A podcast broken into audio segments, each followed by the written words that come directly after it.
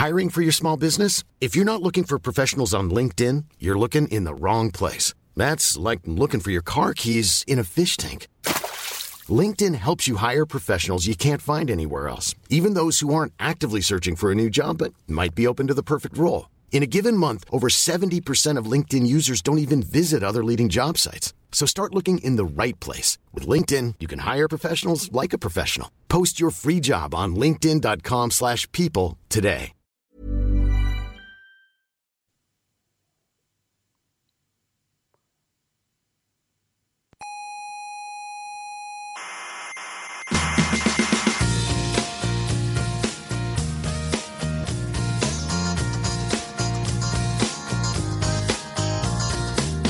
Aquí comienza Coffee Break, la tertulia semanal de la actualidad. Perdona, perdona, perdona. ¿Qué? ¿Que comienza qué? Coffee Break, ¿Y eso qué es Coffee Break? una tertulia semanal sobre ciencia. ¿Y de qué materia se habla? Pues de física, química, Sí. astrofísica, Sí. cosmología. ¿Biología también? Sí, también, o sea, Mm. ciencia y Ya. un poco de biología. Pero poco, ¿no? Nada, nada, casi nada, casi nada, no te preocupes. Vale, vale. Básicamente es ciencia. Vale.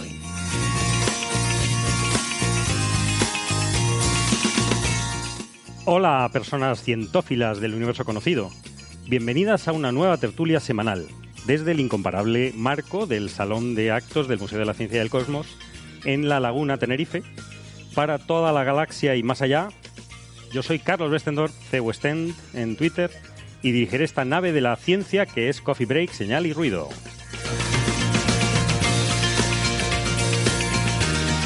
Esta semana hemos reunido un grupo nutrido de inteligencias naturales para desgranar algunos temas estelares, como eh, la primicia de los primeros resultados de la Parker Solar Probe, que salían hoy en, en Nature, en Nature, de esa sonda que está acercándose al Sol. Hablaremos de la corona solar, por tanto. Eh, un- también tenemos un artículo, vemos a Sergei ahí mirando intensamente, de que no me equivoque, sobre un Nature Astronomy de nuestro queridísimo Andrés Asensio, entre otras personas. También sobre eh, la posible fuente del calentamiento de esta corona solar. También en temas de modificaciones del algoritmo de inteligencia artificial de Google. Seguiremos con mo- motivaciones para mejorar las inteligencias artificiales en general. Pasaremos a las neuronas biológicas físicas reales y si están codificando información y qué pasa con eso. Y sobre especies alienígenas, por supuesto, como el primer primate de seis dedos.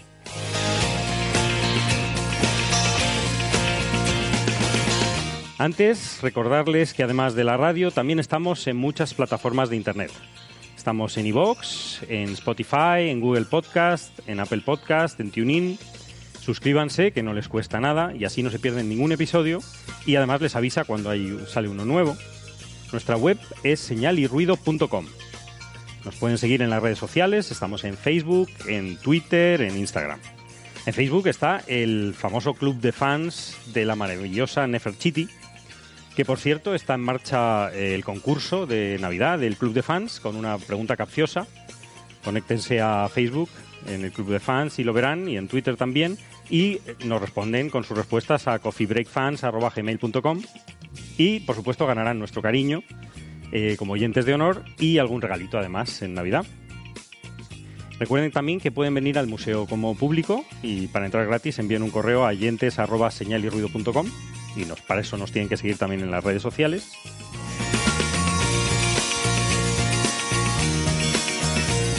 Esto es un programa de radio, por supuesto, y como tal nos pueden escuchar en Canarias, en Icoden Daute Radio, Radio ECA y Ondas Yaiza.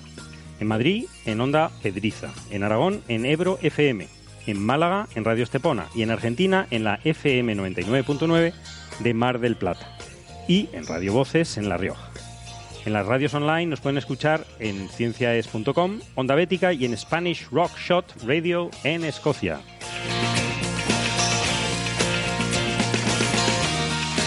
Bueno, introducir aquí a nuestras queridas inteligencias eh, naturales y estelares. Eh, tenemos eh, desde Barcelona, por ejemplo, a nuestro oficial médico de la nave, Ignacio Crespo, arroba S de Stendhal en Twitter. ¿Qué tal estás, Ignacio?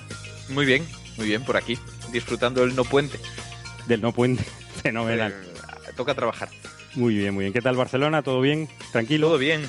Y en unas horas mejor, porque viene a visitar a alguien que conoce muy bien este programa, que es Alberto Aparici. Ah, qué Se bien. pasará por aquí, así que estaremos hablando de cosas de ciencia. Qué suerte, dale un abrazo enorme. Perfecto. tenemos en Madrid la jefe de ingeniería, que ya está, nos honra con su presencia, Sara Robisco, arroba, arroba Sara, Sara RC83.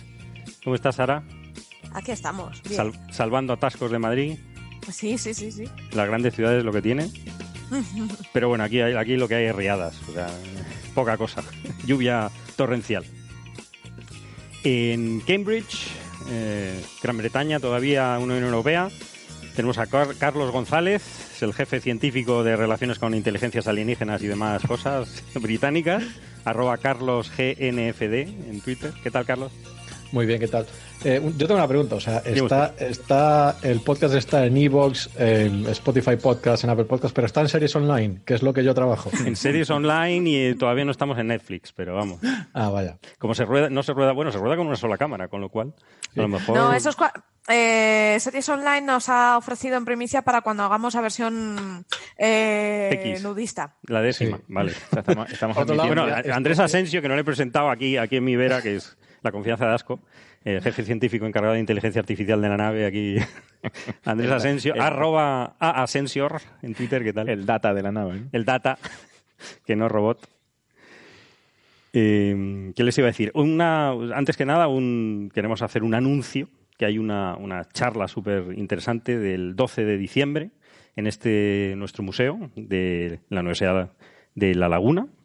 En el 12 de diciembre a las 7 de la tarde, 19.00 en el Museo de la Ciencia del Cosmos, el querido compañero, amigo César Esteban, del astrofísico de la Universidad de La Laguna, eh, va a impartir una charla, una conferencia sobre la primera vuelta al mundo, descubriendo nuevos cielos, islas y culturas. O sea que si quieren venir será fantástico porque es un tío genial y cuenta cosas súper interesantes y está dentro en el marco de los actos conmemorativos del quinto centenario de la vuelta al mundo. www.vcentenario.es por si quieren saber cositas más, pero va a estar bastante chula. El jueves 12 de diciembre. De la primera no vuelta fue al mundo de un ser humano. La primera vuelta al mundo del ser humano. Los ave- las aves no dan charlas todavía. Lo- Los leones de dibujos cuentan como... Los leones con monos y, y ratones. Perros, no eran perros. Eran todos. perros todos, no sé. yo Es verdad. ¿qué, qué narices era Rigodón? Un ratón, un ratón. Un, un. Un ayaye, Del cual hablaremos Los dedos luego. muy cortos, pero... Oye, voy a investigarlo, voy a investigarlo mientras charláis. Venga, venga. Nos Eran haces todo perros, creo. ¿eh? El árbol genealógico. No, porque la Mm. novia era un gato. Era un perro disfrazado de gatos. Sí, Ah, Yo lo acabo de ser. buscar y tengo ya, o sea, tengo mi, mi hipótesis. Yo creo que es una marmota. Una marmota. Porque tiene unos incisivos así importantes como de roedor y la cola larga pero gruesa como la de una marmota. Entre eso y un poco su aspecto, apuesto ahí. Yo, yo diría una marmota. Bueno, vamos Incluso a tiene ver. bigotillos. Luego, luego Así lo veremos. Hay un concurso en el club de fans, el que acierte. Ricolón. Ah, hay un concurso, vale. No, vale, no hay perfecto. concurso, pero lo, lo inventamos. Pues ya está. Oye, Decimos pues en sí. Nefertiti que... Siguiente Aprovechamos a la inteligencia así colectiva de las redes sociales y a ver Venga, si lo venga. resuelven. Bueno, eh, otra noticia así muy breve es que han encontrado la Vikram, la sonda esta india, eh, que la misión Chandrayaan 2, que fue lanzada en julio, pues lanzó un módulo de 1.500 kilos que, que tenía un rover y que se había perdido, estaba bajando, eh, en la- estaba en la Luna, cerca del Polo Sur, y se perdió su contacto y, bueno, la dieron por, por perdidas y ahora está encontrada, ¿no? Hay un ingeniero, eh, Shanmuga Subramanian, eh, arroba Ramanean en Twitter, que es un ingeniero de IT, de tecnologías de información, Sara, que es o, pues, un colega, de 33 años que estuvo eh, mirando píxel a píxel en unas imágenes de, de- o sea, inteligencia natural Sí, sí. eh, auténtica, porque la NASA liberó un mosaico de imágenes. de- Esto como, como en, en Jurassic Park, ¿no? Mientras compilaban los códigos, Claro, pues claro. estaba mirando El hombre los se mapas aburría eh, y decía, pues vamos a mirar eso. Claro, mientras estaban ahí con los sistemas, pues... eh, Yo tengo una teoría sobre esto. A ver. Lo que pasa es que hemos perdido la nave, hemos perdido la nave. Llegó este muchacho y dijo, estoy harto, mi madre encuentra todo. El otro día encontró, buf, de todo, de todo. Entonces dijo su madre, dijo, estamos buscando una nave. Dijo su madre, ¿a qué voy yo? Y lo ¿A qué encuentro. Dijo, yo? toma, estas son los mapas de la NASA. Y lo encontró. Dijo, mira, que está aquí. Eh, eso es infalible. O, o como lo encuentre yo, ¿qué te hago? ¿no? Esa, esa es Sí, sí, sí, sí, sí. No, después eh, di un par de zapatillazos, pero ya nada, está. con Eso, eso arreglaba todo. Pues se contactó con el, con, con las, quien- eh, con la NASA, con la Luna Reconnaissance Orbiter, el orbitador de, de la NASA, y confirmaron, sacaron más imágenes, por supuesto, con más resolución, e hicieron la, la comparativa, el RAS Plus, ese que- de la tele, de poner una y la otra, y se ve que hay un campo de escombros eh, bastante, bastante conspicuo, con lo cual, en fin, está, está mm, por allá da los restos de la, de la nave, ¿no? Que, muestra nada que el espacio es difícil, ¿no? O sea, es, no es trivial, ¿no? Llegar, llegar a los sitios, ¿no? Por eso, eh, que hayamos llegado cerca del Sol es bastante curioso, ¿no? Eh, esta, esta semana tenemos el, un poco el, eh, los primeros resultados de la Parker Solar Probe, de la misión de la NASA para llegar lo más cerca que se ha llegado nunca al, al- al Sol. Se lanzó en el 2018 y ha llegado a 24 millones de kilómetros, que es la distancia de Mercurio al Sol, son 58 millones. Está un poco menos de la mitad. Que todavía no está dentro del Sol, como han dicho en muchos sitios, pero está. porque todavía. eh, Sí, depen- depende de la o sea, depende de la definición Depende de la del definición donde acabe el Sol, porque nosotros también estamos dentro del Sol. Sí, de hecho el Sol acaba cerca del, del final, de- del del final del sistema sistema solar. ¿no? Claro, por definición también. Y eh, nada, han sacado un- unos artículos, cuatro artículos en Nature, en Nature, sobre los, primeros resultados. Eh, son, bueno, son bastante preliminares, son, son artículos un poco de... eh, no son resultados, son simplemente detecciones. Es decir, eh, muestran un poquito lo- lo- las- los avances que se han hecho, porque desde la Tierra eh, las cosas se ven mucho más lejos, efectivamente. Entonces, no es sorprendente que al acercarse pues sea todo bastante más complejo de lo que ya es ya es, eh, es, un, es un tema bastante complejo, ¿no? De, la- de las capas más externas del Sol, de la corona, ¿no? Donde lo- los campos son, están, son bastante intensos y que son muy responsables de, de todo lo que nos afecta, ¿no? De los, los vientos solares y de, de, todas las tormentas que interaccionan con, con- con- con el espacio y con nosotros, con la Tierra que estamos en medio, y que pueden llegar a afectarnos, ¿no? Eh, efectivamente. Pero sobre todo lo importante es saber la, la composición de esta corona, de los campos magnéticos y cómo funcionan todas las demás estrellas. Porque esta es la única estrella que, que, por, que nos hemos podido acercar y que nos sirve para saber eh, cómo funciona el campo magnético ¿no? de esta nuestra estrella. ¿no? Mm, El, el viento que se genera. y Sí, es el viento, ¿no? Eh, hay, hay varios artículos, ¿no? Hay, hay un News and Views, que es un resumen estupendo de, de todos los artículos, que supongo que lo suelen hacer para mm, contar la, lo- la chicha, ¿no? Sí, de hecho, cuando escribes un artículo en Nature siempre te piden, ¿no? Esto es una es un, lo que llaman un magazine interdisciplinar que va a leer gente de otros campos y, y entonces te fuerzan a que los artículos sean lo más eh, digeribles posibles a gente que no sean del campo, ¿no? Pero yo, la verdad que... Sí, los he artículos son un he poco... intentado leer los artículos, son... son duros Son y- unos bloques de hormigón. sí. Sí, hombre, los han, da toda la- vamos a ser críticos porque efectivamente es un campo más o menos cercano y, y podemos serlo y quizá nos esperábamos cosas mucho más sorprendentes. Pero... De todas formas, yo- eh, casi los cuatro artículos se pueden resumir en que Sí. cuanto, cu- cuando ves las cosas más de cerca... eh, Es todo mucho más es complejo. todo más complejo de lo que es. sí. Es mejor ver las cosas de lejos, ¿no? Porque todo se ve mucho más simple. Es eso, si, la estre- si una estrella es un punto, entonces es más fácil ajustar modelos. Cuando ya ves todo el, los ¿Qué pelillos... dicen los artículos? ¿Qué dicen los artículos? Que cuando te acercas al sol hace más calor. Hombre, es que fueron de noche. Y, y es más fueron- grande. fueron de noche, como decía Héctor, pero eh, entonces no vieron nada, con lo cual tuvieron que volver de día. Y eh, no, simplemente, bueno, hay, hay diferentes personas, han, han- han medido la dirección y, fu- y fuerza del, del campo magnético, ¿no? Y lógicamente, pues eh, ven muchísimas, cuando te acercas al Sol, eh, hay muchísimas fluctuaciones que desde la Tierra no se ven. Desde la Tierra ves un- un- pues otros efectos, o sea, un resumen, digamos. Aquí ya ves el, el detalle. Y hay bastantes inestabilidades que no es sorprendente que eso tenga que ver con, con- posiblemente con el viento solar, pero ningún artículo mm, ha ido en detalle a, a hacer ningún modelo ni nada. Es decir, simplemente están detallando los, lo- los resultados, los primeros resultados, ¿no? Eh, también han medido, bueno, este es- hay un artículo de Bale, los, los eh, autores se, re- se- se repiten en, en algunos, lógicamente, en algunos artículos, por eso nos parece que quizá haber hecho un artículo solo era lo más mm, lógico en este caso, pero, con las revistas, este tipo de revistas, nada es lógico. Y quieren crear un poco el, el impacto que tienen, ¿no? O sea, vivir al, al hacer eh, honor a su nombre y, y crear bastante importancia porque es una misión importante. Entonces, Es sorprendente que siendo una misión de, de NASA no se haya publicado Stone Science, ¿no? que es la revista Mm. norteamericana. sí, esta es la revista británica. Esta es la revista británica. ¿no? O sea que- Pero bueno, eh, no sé exactamente por qué, pero también es verdad que tiene un pelín más de, de peso, ¿no? En, por lo menos, ¿no? O equivalente, pero bueno, Sí. Sí, es la primera, es la es anterior. es la que todo el mundo intenta al es la que todo el mundo ¿no? intenta y luego te, te echan y te vas Te a, ponen en tu sitio. a menores, ¿no? Luego hay, hay otros autores que han, han observado, hacen, presentan medidas de, la- de las iones y los electrones del plasma solar y ven eh, pues unas inversiones del campo magnético. El campo magnético cambia de, de sentido, ¿no? Es algo que no se había detectado desde la Tierra. Hay unos, dobleces en las líneas de campo en, unas, en forma de S, hay como unos latiguillos, unos latigazos de- del campo. Y eh, también miden una componente azimutal, es decir, perpendicular al campo, mm, quizá mucho más grande de lo, previsto eh, originalmente. ¿no?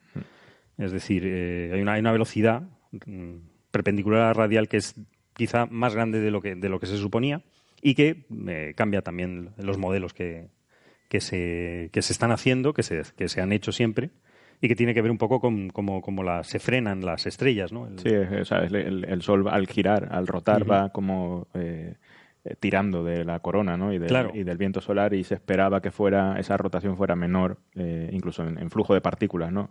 fuera menor de lo que se de lo que se observó, lo cual pues probablemente tiene implicaciones no sé si muy grandes, ¿no? Pero que porque después, por ejemplo, todas las extrapolaciones que se hacen cuando hay una una emergencia de una, eh, una eyección de masa coronal, por ejemplo, hay modelos que, que modelan el espacio interplanetario y funcionan relativamente bien y son capaces de predecir cuándo esa eyección de masa coronal va a tocar en la Tierra. Eh, o sea que eh, puede ser que a pequeña, cerca de- de del Sol, la corona eh, gire más pegado al. Sol de lo, que se, de lo que se pensaba, pero después no sé si la influencia a nivel planetario es tan importante como, como podría parecer. ¿no? O sea, parece ser que fuera las cosas funcionan relativamente eh, como predicen ahora mismo los modelos.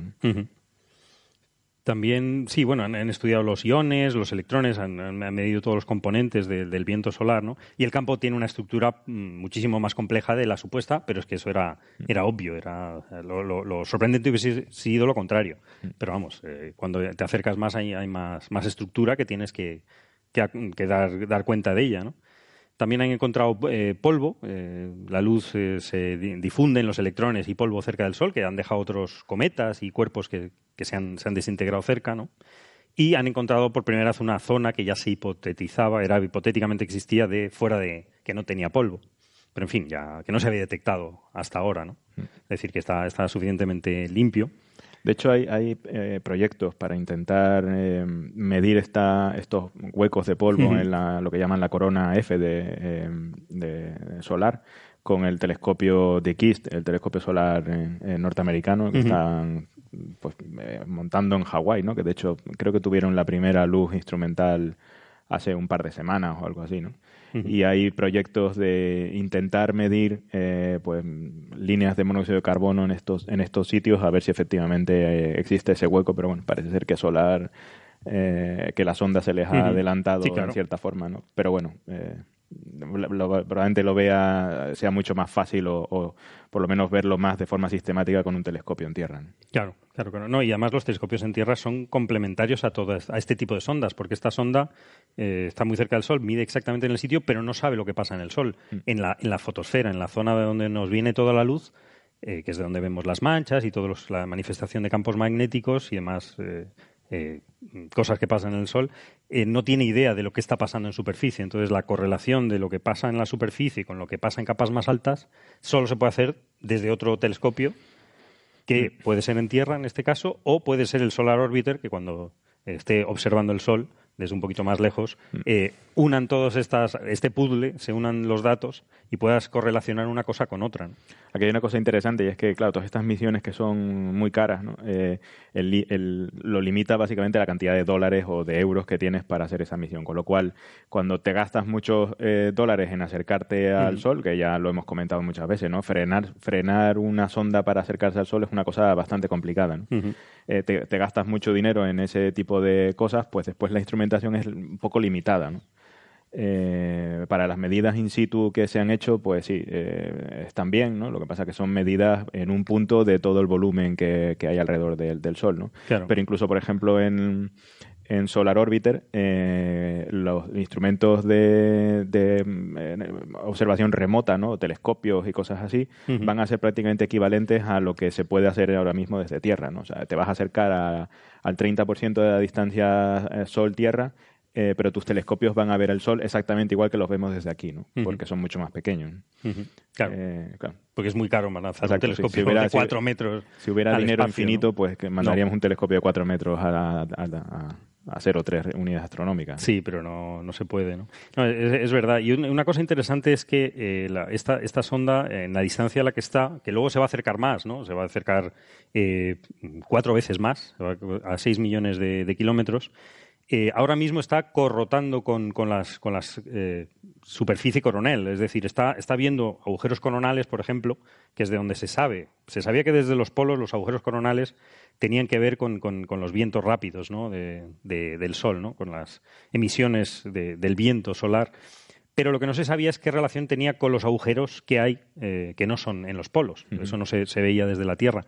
Y ahora mismo, a la, a la distancia en la que está la sonda, está rotando con el Sol, en, en esos agujeros más pequeñitos, eh, coronales también, en la corona, en las capas exteriores, y que tienen que ver también con el viento, y con el viento más lento, ¿no? que es una, eh, una velocidad más reducida, la mitad de, del velo- de la- de los vientos coronales que conocíamos ya.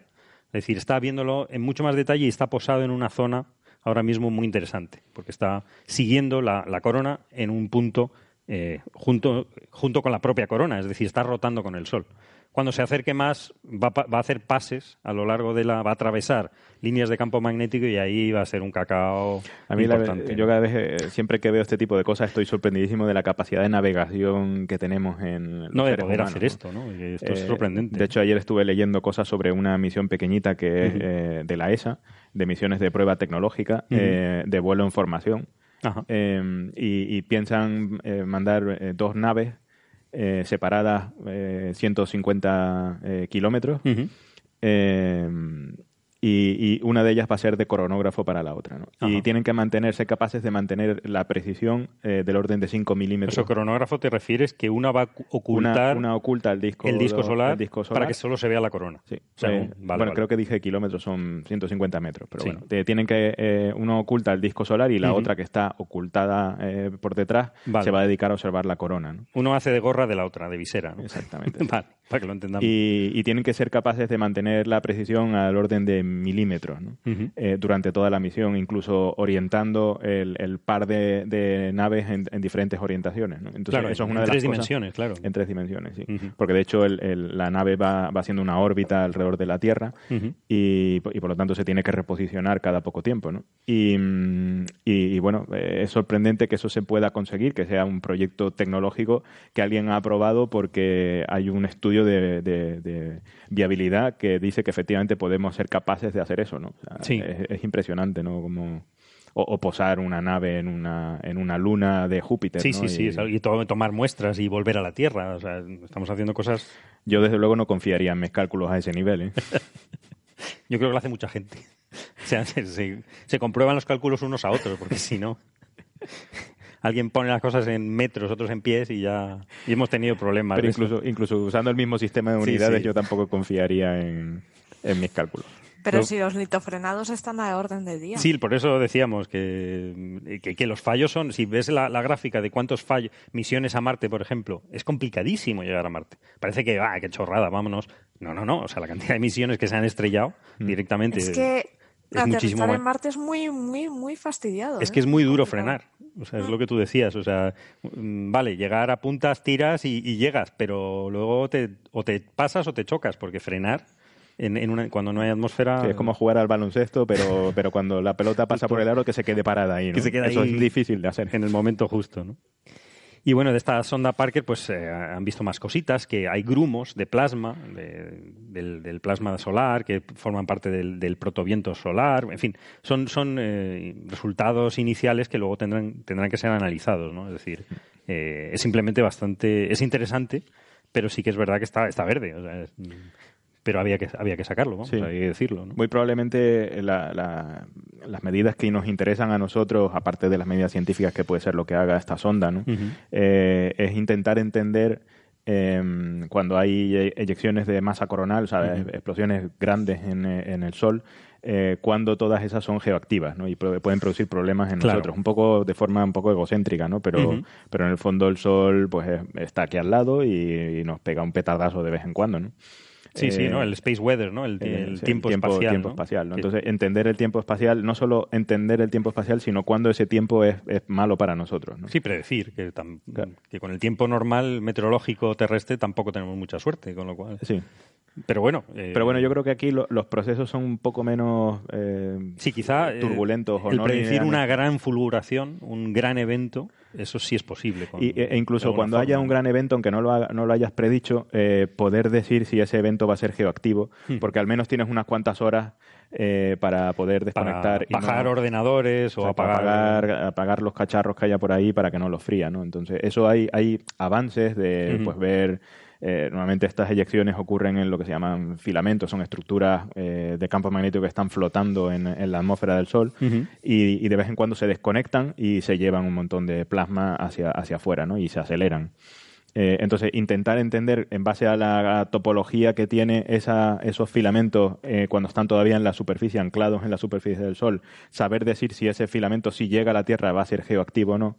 Eh, hay algunos avances ¿no? que están eh, que, que hay ahora mismo eh, más o menos se cree más o menos que lo importante es básicamente la dirección del campo magnético eh, cuál es la dirección relativa del campo magnético con el eh, de esa estructura con respecto al terrestre ¿no?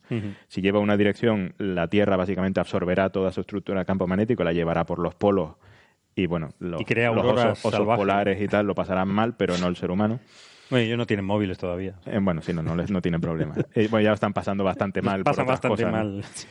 Y, pero si en cambio lleva el signo contrario, eh, pues produce eh, problemas gordos en, la, en, la, en la alta En los, sí, en, las los satélites también, ¿no? En Mm. todo- es que nos basamos en, en unas comunicaciones que no había hace 50 años. Eh, de hecho, hay, hay tormentas de los años 70 que contaba alguno de los autores que habían estallado minas eh, que había en el Pacífico. Mm. Es decir, que, que es capaz de, de- de- de generar desastres eh, en temas electrónicos. En, en- Sí, hay, hay, hay- ha hecho shocks gordos en, en las redes eléctricas, por ejemplo, ¿no? Y se ha cargado redes eléctricas. Sí, hay redes ¿no? eléctricas que parece sorprendente. Por ejemplo, Estados Unidos de América es- está cogido con, con- con- por los pelos, la Mm. red eléctrica. Es decir, un Estado que, que no tiene un gobierno central, digamos que los impuestos no van a pagar el bien de todos, pues tiene esos problemas. Es decir, que, que está cada Estado se pone su redecita. Sí, tienes que ya, se les ha caído eh, la, la- la torre esta de cartas, se les ha caído ya el castillo bastantes veces. Sí. Si hay una fulguración de este tipo, se pueden quedar eso se resuelve fácil. Hacen una feria donde vendan algo para recaudar dinero para mejorar la infraestructura. Claro, y, está, eso sí, lo sí. resuelven en Estados Unidos, lo resuelven así todo. Sí, ¿no? sí, hay cuatro, cuatro donantes mm, millonarios y, se resuelve, ¿no? También hay, hay otra aplicación, lo que pasa es que... porque todas estas cosas, muchas veces cuando nos viene la prensa y nos pregunta eh, sobre cosas del Sol, es difícil de vender, porque eh, el Sol es un laboratorio realmente de, de- plasma, de, campo magnético, y las cosas se estudian porque tenemos que saber. O sea, no es, una, no es aplicable. O sea, buscar la aplicabilidad de las cosas mm, en, en física nuclear es muy, muy complicado, ¿no? Pero Pues yo sí que veo que es aplicable todo lo que hagamos en investigación. eh, Lo es, pero Por ejemplo, sí, sí. eh, pensar en la sonda Parker o en la Solar Orbiter. Pensemos en sus materiales.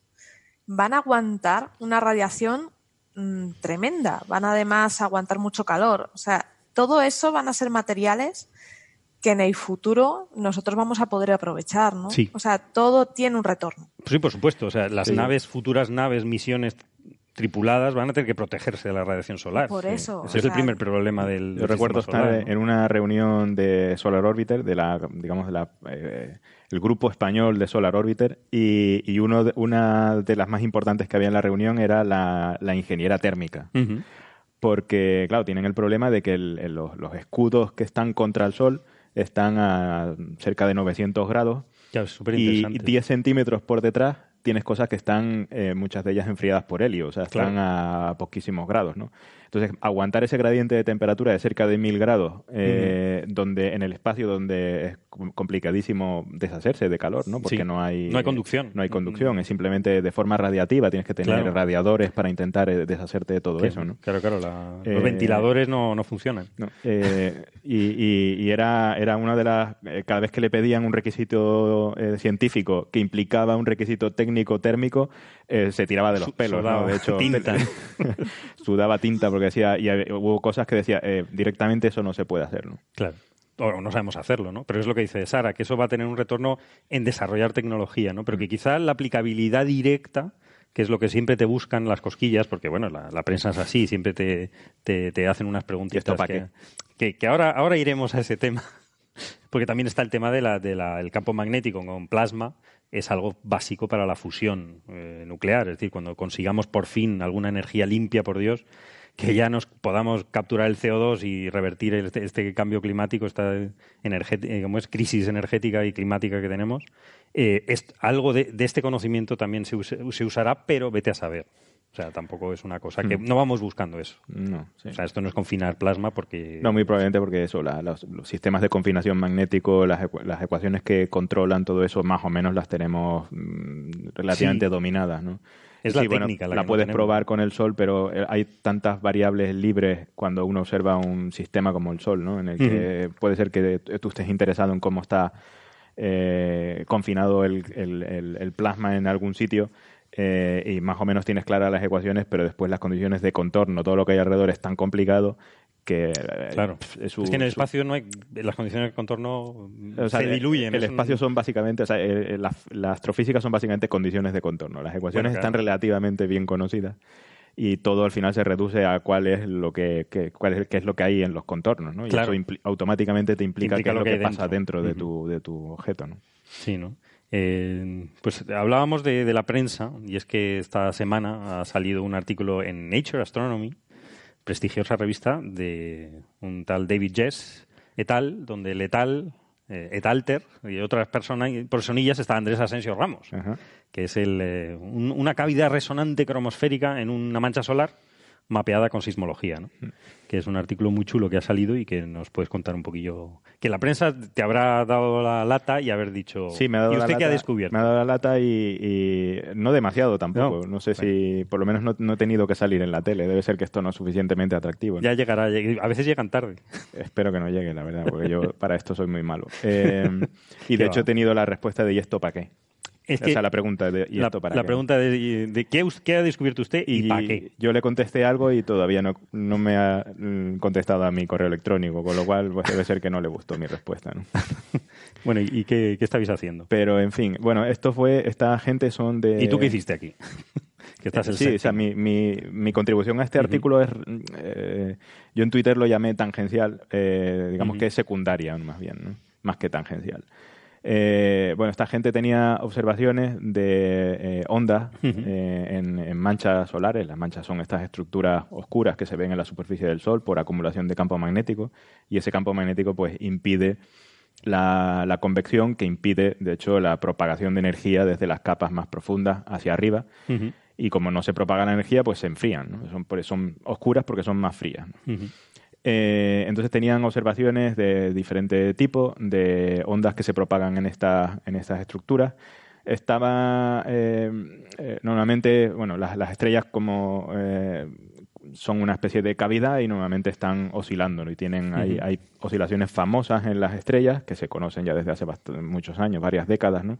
Y una de las, de las más famosas es la, la oscilación de cinco minutos, ¿no? Es el, Sí, sí, eso el- se ve en la superficie. ¿no? la superficie del, del Sol cuando Se uno, acerca y se aleja. Sí, cuando uno, por ejemplo, hace mapas de velocidad en la superficie del Sol, se ve como una especie de estructura que parece como una piscina. Sí. Y son eh, ondas de, eh, ondas de, de un periodo de 5 minutos que están por toda la superficie del Sol. ¿no? Ok.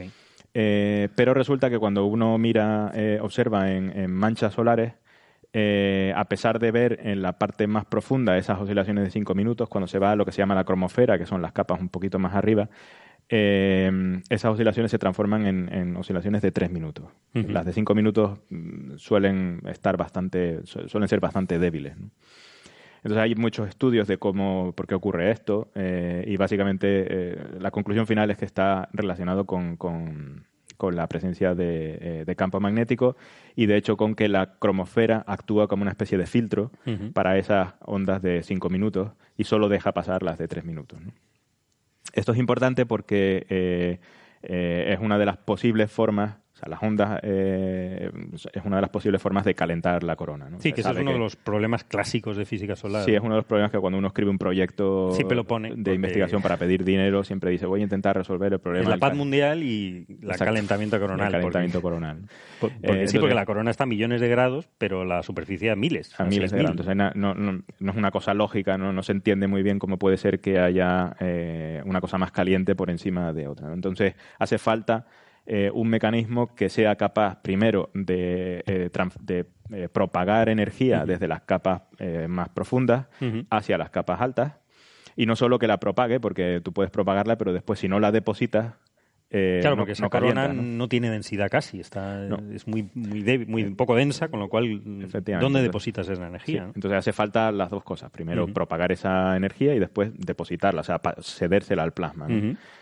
Eh, entonces las ondas es uno de los mm, candidatos posibles. Eh, de hecho, ahí eh, tenemos el, el holgorio este, ¿no? Sí. De que hay tantísimos candidatos que ahora mismo la corona solar, si todos estuvieran funcionando a la vez, probablemente estaría a, Estaría sobrecalentada a trillones de Kelvin. Ahora ¿no? el problema es que tenemos demasiados métodos que de calentar la corona y y ahora hay que enfriarla. Exactamente. Esa, esa es la broma, ¿no? Pero Sí.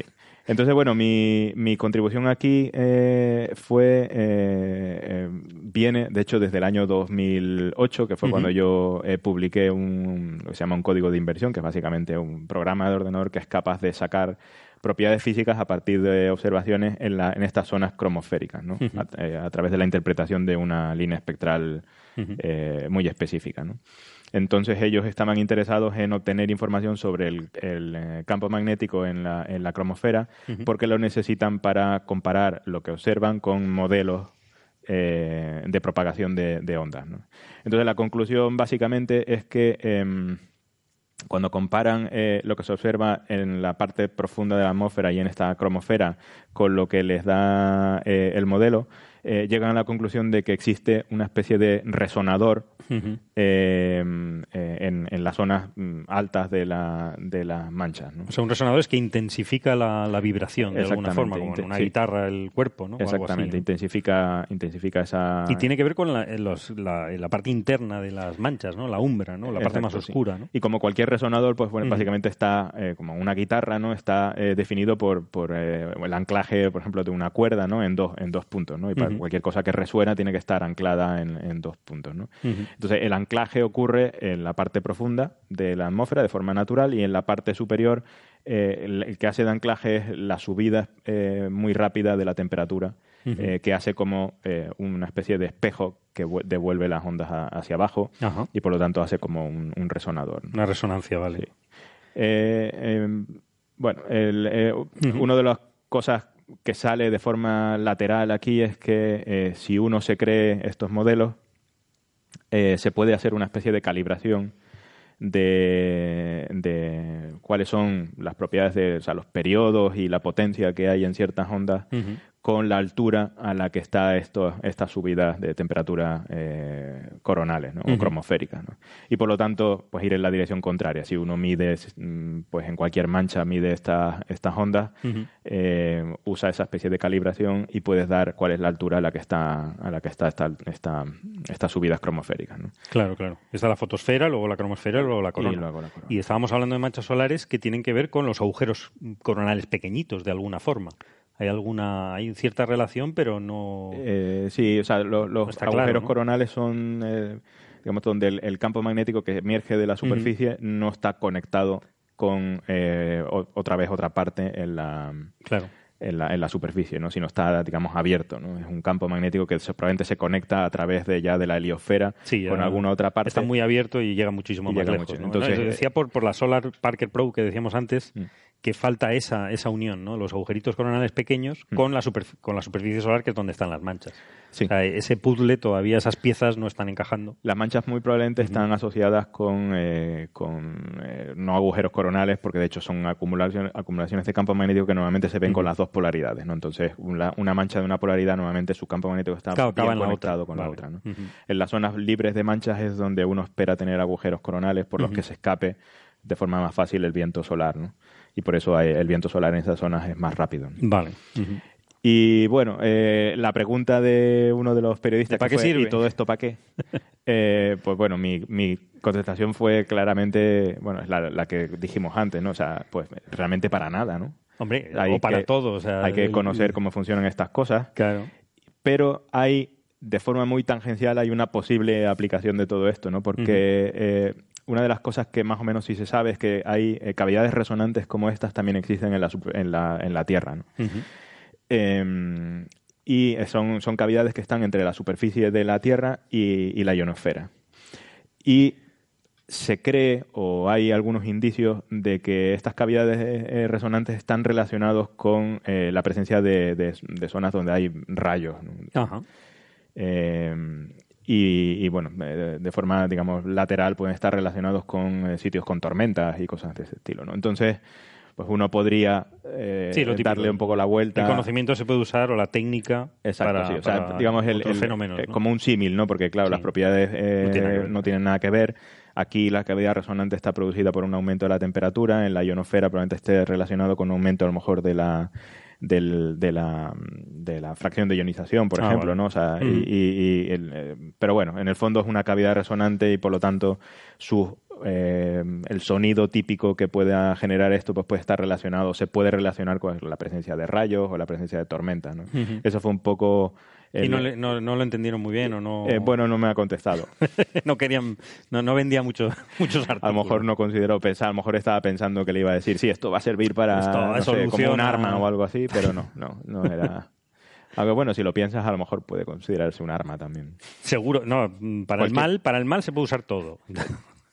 Entonces, pero en fin, pero ese no es el, el motivo por lo que lo hacemos, ¿no? O sea que, pero muy interesante, la verdad que está muy bien el, el artículo. Vamos a ver qué, qué más. Y no, esta gente, la verdad que fu- funciona muy bien en Inglaterra. Eh, esta gente de, de Belfast, de la Queen's University, eh, funcionan muy bien en el sentido, o sea, te- tienen una presión eh, excepcional. ¿no? Eh, la universidad, hablando con David, me, me contaba ¿no? que, que ellos, la universidad, no es que les, pre- no les fuerza, pero sí les presiona de alguna forma para que saquen este tipo de trabajos eh, en revistas lo más eh, Claro, interdisciplinar, de- con mayor sí, índice de impacto Mayor impacto, claro. eh, incluso para evolucionar en su carrera dentro de la universidad, ¿no? Eh, conseguir dinero prácticamente todos los años, ¿no? A cientos de miles de libras, si puede ser, ¿no? Y, y, bueno, esto es un ejemplo de esto. Es que es ¿no? muy difícil publicar eh, física solar en Nature. O sea, siempre lo ha sido. De hecho, hay, ha habido años donde nos han dicho directamente que es que no, que física solar no, que no les interesaba. Eh, Sí, ha, que- ha cambiado, ¿no? Bueno, o Que no, básicamente nos dijo, cuando vino, eh, hace un, un montón de años, vino el editor de Nature, nos dijo que la física solar no estaba de moda.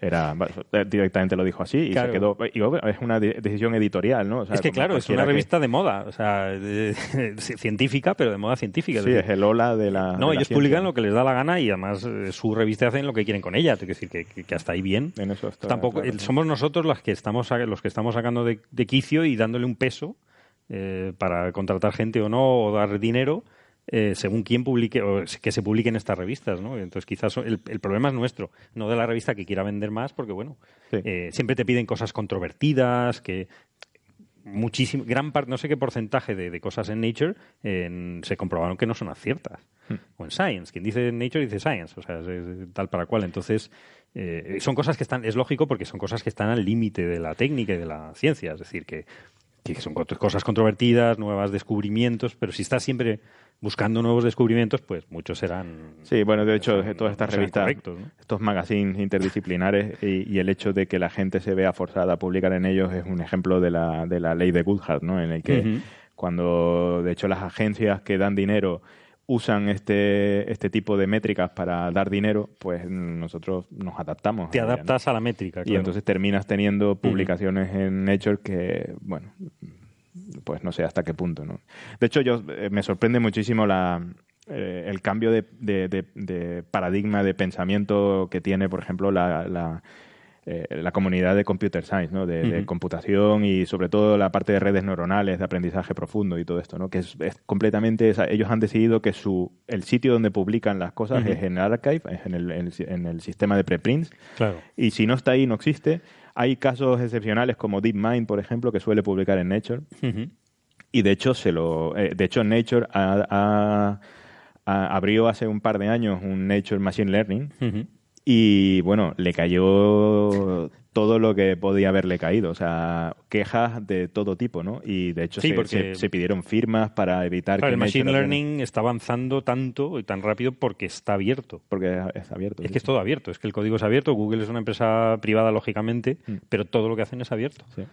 Que es la única forma de que, de que haya un, un un contraste, un peer review o como quieras llamarlo, eh, inmediato. No tengas que esperar a ponerlo en la revista, a poner el código, que te lo revisen, que, que te- sino que eso continuamente está en revisión de gente que sabe Exacto. de lo, de lo que va. ¿no? Pueden tener sus problemas, pero por ejemplo desarrollan sistemas de, de- revisión eh, en abierto, ¿no? Donde uno, Claro. pues, tú publicas tu artículo y después hay un, ahora mismo, ahora en internet eso es trivial hacerlo, Claro. ¿no? Eh, un sistema de comentarios en los que, pues, a quien quiera que le interese tu artículo y Mm. tenga algún comentario que hacer, te lo pone y es obvio que eh, habrá papers que nadie nadie comenta, Nadie pero sabe automáticamente tema, claro. los artículos que todo el mundo iba a ignorar, eh, incluso pasando por el sistema de peer review de las Sí. revistas. ¿no? O sea No, y que- el miedo a los trolls, a que pongan cosas, pues bueno, eso se filtra, eso no es tan... eh, Hay tantos artículos científicos que no, no todo el mundo va a estar interesado en trolear. Mm. Es decir, que y además eso se detecta. Es decir, solo publicará gente que tenga interés y sepa de ese tema. Mm. Y, y será inmediato y será abierto y se sabrá lo que se pone, porque muchas re- revistas, bueno, todas, las que tienen eh, revisión por pares, no se sabe lo que dice el revisor o revisores. Y eso es muy grave, porque a veces lo que dice el revisor también está mal Sí. o puede estar mal, con lo cual mm, el, el sistema es demasiado opaco y, lleva a, a- monopolios de, de- de edi- editoriales directamente, a los cuales mucha gente se está oponiendo directamente porque nos sacan el dinero al- varias veces en el proceso. no- nos para publicar tenemos que pagar, eh, para recibir la revista tenemos que pagar, pero en cambio para trabajar para la revista no. Sí, O sea, de- para hacer eh, de revisor no. No, el negocio editorial No científico es, es, mm, ojalá hubiéramos metido dinero ahí en su momento, ¿no? Porque es impresionante. Es- es una De estafa hecho, piramidal. Ahora muchas de estas revistas eh, se quejan de lo que llaman los, los- las revistas eh, predatorias, Preda- o no sí. sé cómo llaman, o depredadoras. ¿no? Depredadoras, ¿no? Eh, pero parecen ignorar o parecen eh, esconder que ellos en su momento también fueron revistas depredadoras. ¿no? O sea. Nature y Science se dedicaban a, a buscar a la gente para que les escribiera artículos para ellos. ¿no? Claro. Eh, y les daba igual lo que se escribiera. ¿no? Entonces Sí, llegaron un momento en que tuvieron un cierto un cierto carisma, un cierto nivel, Sí, de, un ca- nivel. de karma, ¿no? Como se suele ya, como se llama ahora en las redes sociales. Sí, ¿no? Y, y- y entonces se convirtieron en lo que son ahora, pero no dejaban de ser completamente depredadoras en su momento. ¿no? Claro, claro. Y eso hay que, habría que evitarlo porque modo. no. Dime, Carlos. En cierto modo, eso sigue, eso sigue pasando. O sea, ahora cuando, cuando Nature, por ejemplo, abre una nueva línea, eh, ellos contactan a, a, yo qué sé, si van a abrir Nature eh, Parker Pro, ellos contactan con gerifaltes o, o científicos de mucho renombre en el campo en el que va- van a abrir una nueva subpublicación para que les manden artículos para su primer número y así ir metiéndole Mm. un poco hinchando de manera no artificial, pero no digamos aleatoria, el, el- el supongo que el parámetro de impacto, efectivamente, que al fin y al cabo es lo que es lo que lo que mide estas cosas, ¿no? Sí. Y aquí hay, hay- Lo que pasa es que ahora ya empieza a haber dos corrientes que, que están ya chocando. Al menos, eh, supongo que en España será igual. En, en Inglaterra, a mí personalmente, eh, y en muchos sitios, muchas eh, instituciones en Inglaterra, lo que te piden es que todas tus publicaciones tienen que ser open access. Open Access, vale. Tú no. O sea, Tus publicaciones no están en algún repositorio de acceso abierto, no cuentan para ningún tipo de evaluación. claro. Es que, para que es básico para que la gente contraste Claro. esos datos, porque muchas veces se hacen, eh, siempre lo hemos dicho, que se hacen observaciones o, o artículos sobre datos que se han hecho una, una única vez, que solo se pueden medir Y- una vez. Entonces, Y, y en parte también por lo que, o sea, el, el- no sé cómo traducir, accountability. el- el- sí, el- eh, eso es la responsabilidad. ¿no? como la responsabilidad, o sea, Sí. de que el dinero de tus impuestos no puede, el producto del dinero de los impuestos de la gente no puede estar limitado en acceso. Ujú, Lógicamente. Mi sueldo me lo pagan los contribuyentes, por lo tanto, mis resultados cualquiera los Lo debería puede poder ver. ver. Debería poder verlo. Sí, sí. Que tanto Nature como Science no son publicaciones de acceso, abierto. No. Tú solo puedes Mm. leer sus papers si te suscribes Te suscribes y pagas, claro, claro. y pagas un pastón, claro. Una pasta, sí, sí. Es que la estructura en sí misma es bastante demencial, toda la de las publicaciones. La mejor prueba es hablarle a alguien que jamás ha tenido contacto con ese mundo de cómo se mueve, porque presuponen muchas cosas. Presuponen, por ejemplo, que por escribir un artículo para una revista algo te habrán pagado, o al menos te habrán dado suscripción a la revista. No sé, algo sacarás, ¿no? Y les explicas que no solo eso, sino que al final lo que estás haciendo es darles de ganar y hay gente que trabaja también gratis revisando tu artículo. Es todo tan extraño, tan Es distópico. perverso, sí, sí. Es, es impresionante. En fin. De todas Y- maneras, respecto, respecto a la revisión también, aunque creo que en Nature te regalan una suscripción por un año, ¿no? Si publicas. Sí, pero no en todas. O sea, me suena que en Nature sí. Sí, hay alguna que sí. En algunas, eh, a- alguna vez que he hecho yo de referir recientemente, eh, te dicen, ah, hay como un registro, algo así. O sea, hay gente, hay revistas que publican sus listas de referís o algo por el estilo, para que después tú puedas ponerlo en tu currículum y alguien lo pueda contrastar. y- Pero sí, o sea, son Son minucias, son excusas. chocolate del loro, el Sí, chocolate loro. totalmente. Interesante. Bueno, hay una, hay una empresa que, que por lo menos en su eslogan es no ser malvado o malvada, que es Google, que, eh, bueno, que, que hemos hablado de ellos con el, el- el DeepMind, y que han cambiado, que el, en 2 de diciembre han dicho, han declarado que han cambiado eh, sus algoritmos para, eh, para entender las búsquedas, y han, han conseguido hacer lo que se llama un emparejamiento neuronal, ¿ah? que es, es un supersinónimo, es un sistema de supersinónimos, de forma que es lo que siempre nos ha preocupado a muchos, a mí por lo menos, que siempre voy a hacer una búsqueda y siempre pienso, ¿estaré poniendo la palabra correcta?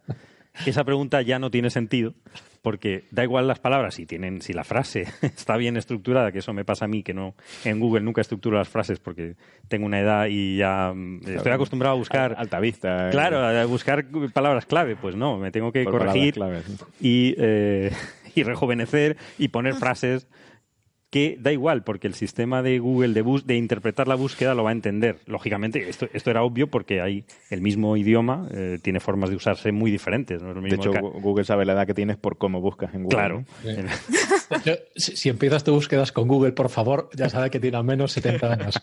Sí, eso, eso sería mi, mi, mi, mi familia, ¿no? Mis padres. Pero sin llegar ahí, eh, que no, no, no, todavía no, no lo hago.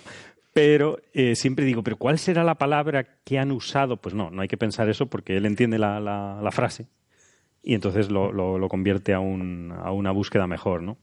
Esto es el... ¿Sí? Digo, digo que el nombre este, emparejamiento neuronal, da la impresión de que es la típica cosa que Sánchez Drago diría cuando se acuesta con alguien. Sí. Para ligar está bien.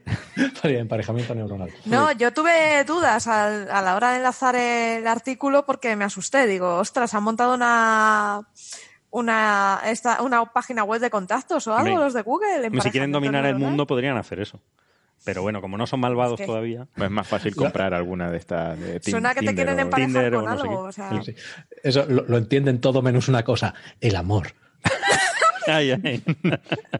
Pero, pero además, el, el- el problema que tiene esto del, de cuando uno busca lo, lo de, lo del emparejamiento neuronal, el neural matching, es que te empiezan a aparecer resultados de gente, de gente de esta que hace SEO, que es el Search Engine Sí. Optimization, que es un poco el horóscopo para informáticos. sí, Eso es, o sea, una cosa Sí, es increíble. que eso iba a decir que eh, esto está por encima de eso. O sea, el sistema de, de- de clasificación de las páginas, de, la- de lo que te sale más arriba en una búsqueda de Google, es lo que es el sistema, el, lo- el search, lo que usan las empresas para hacer el SEO, el Search Engine Optimizer.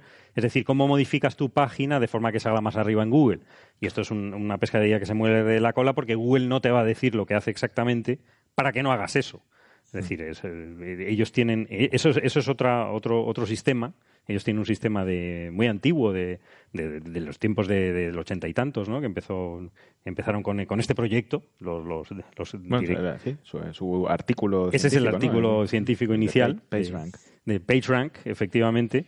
Eh, la, la estrategia de, de clasificación es otra cosa, está por debajo, es lo que se llama Hummingbird ahora, que, que- que tiene varios, varios módulos, digamos, eh, pues algunos para, para mm, bajar las páginas que tienen muchísimos anuncios, darle menos importancia, o para el spam, o páginas que, que repiten un término muchísimas veces y eso no, no, no tiene contenido, es decir, tienen diferentes modulitos.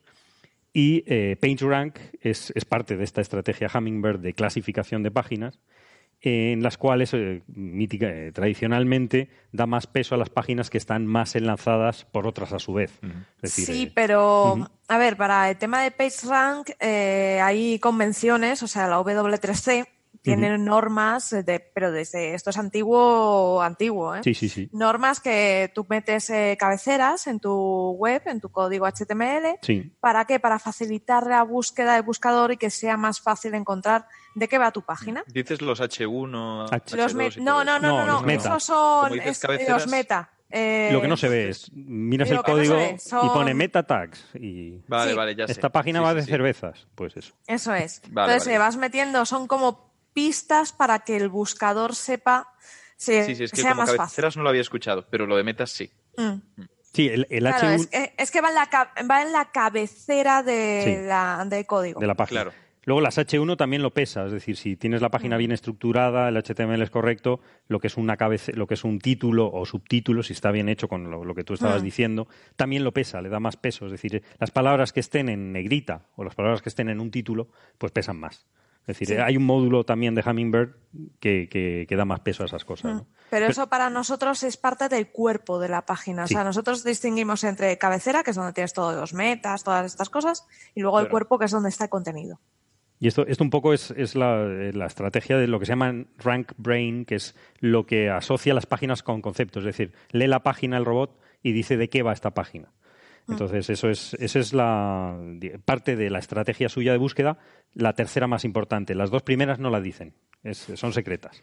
Para que no hagas eh, choriceo O sea, o Page- choriseo. PageRank, que- eh, PageRank no es de las dos primeras, ¿no? no, no. No, O sea, la no, original, la PageRank original algo- de la original de Google ya no es La original no es, yo Pero- creo, que ni la más importante. maneras, ¿no? Page, PageRank se. O sea, yo creo que a, a- a base de ingeniería inversa la gente sabe cómo funciona, pero el algoritmo tampoco es público. Claro. Eh, Sí. No, sí, está publicado Bueno, en un artículo. Es el, el artículo de Brin y de. Y de O sea, a ver, perdón, era, digamos, eh, cómo aplican el algoritmo no se sabe. No, O sea, no, cómo lo no, aplican, no, no. nunca lo han, lo han querido decir. No, Precisamente, pero ya te digo que el tema PageRank sí que hay, hay una convención de la V3C. O sea, eso sí que es Sí. más o menos se sabe cómo lo tienes que usar. Otros pero- temas de búsqueda para fomentar que te encuentren más, eso ya no está. claro, eso ya eso, búscate la vida. digamos, los pesos relativos de cómo pesas los No, el peso es otra cosa. cabecera, Sí, eso las, es- las es- páginas que enlazan a la tuya y cosas así, eso, pues todo misterio. Eso es. Es y luego, misterio. aparte, si tú pagas eh, a Google, también te va a poner antes. O sea, hay cositas que.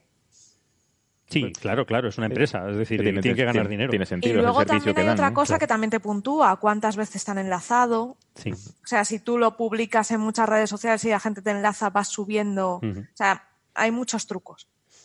Pues esto es la, este es la- el rank brain que está por debajo, pero es lo que estábamos hablando era el, el neural matching, es decir, el, el- el algoritmo de entender lo que estamos diciendo como humanos a la máquina, que es un poco eh, Y- lo, y- lo- y- lo que han cambiado, ¿no? Por lo visto, una de las cosas que quieren es eh, lo, que, eh, lo, que, lo que hablan un poco por ahí en, en alguna de las páginas es que, eh, de, eh, que la, el la única información sea la búsqueda de la página. O sea que tú, si alguien pone gatos en Google, solo con eso y sin saber cuál es, digamos, la, la red de páginas de gatos y cuáles se linkan unas a otras y cosas así, tú le des una, una lista ordenada de páginas y diga, esta es la primera mejor. Ujú. Otra, otra cosa que también están, intentan hacer con eso es el- lo que tú comentabas de los supersinónimos y el diccionario de sinónimos, ¿no? Que muchas veces tú como, como persona entiendes que si, si una persona busca en Google tengo un charco en el baño y otra persona busca tengo goteras en el techo, ambas dos personas con dos conceptos completamente diferentes, Tiene un problema similar, ¿no? es el mismo problema. Está, quieren llegar a la misma página, Ajá. que es eh, pues un fontanero, ¿no? Sí, sí, sí. Entonces, e- ese tipo de asociaciones es lo que yo creo que nadie sabe cómo, es lo que están intentando hacer o han hecho, ¿no? Bueno, menos mal, porque hay muchas veces que, que no, se- no sabes si decir un, un término en, en- en- simplemente en el mismo idioma, en, en un en, en- en- en castellano de, de España o en español de Latinoamérica. Entonces, pero da igual, ahora mismo da igual. Es que daba igual. O sea, te lleva a páginas que no tienen ese término que has usado tú, lo cual es bastante sorprendente. Sí. Bueno, y con esto de, de Google nosotros vamos a seguir, eh, cortamos para las radios, nos queremos despedir de los radioyentes y que nos sigan por favor en el podcast en Internet. Eh, así que muchísimas gracias. Hasta la próxima. Hasta luego, chao. Luego. Hasta luego. Hasta luego.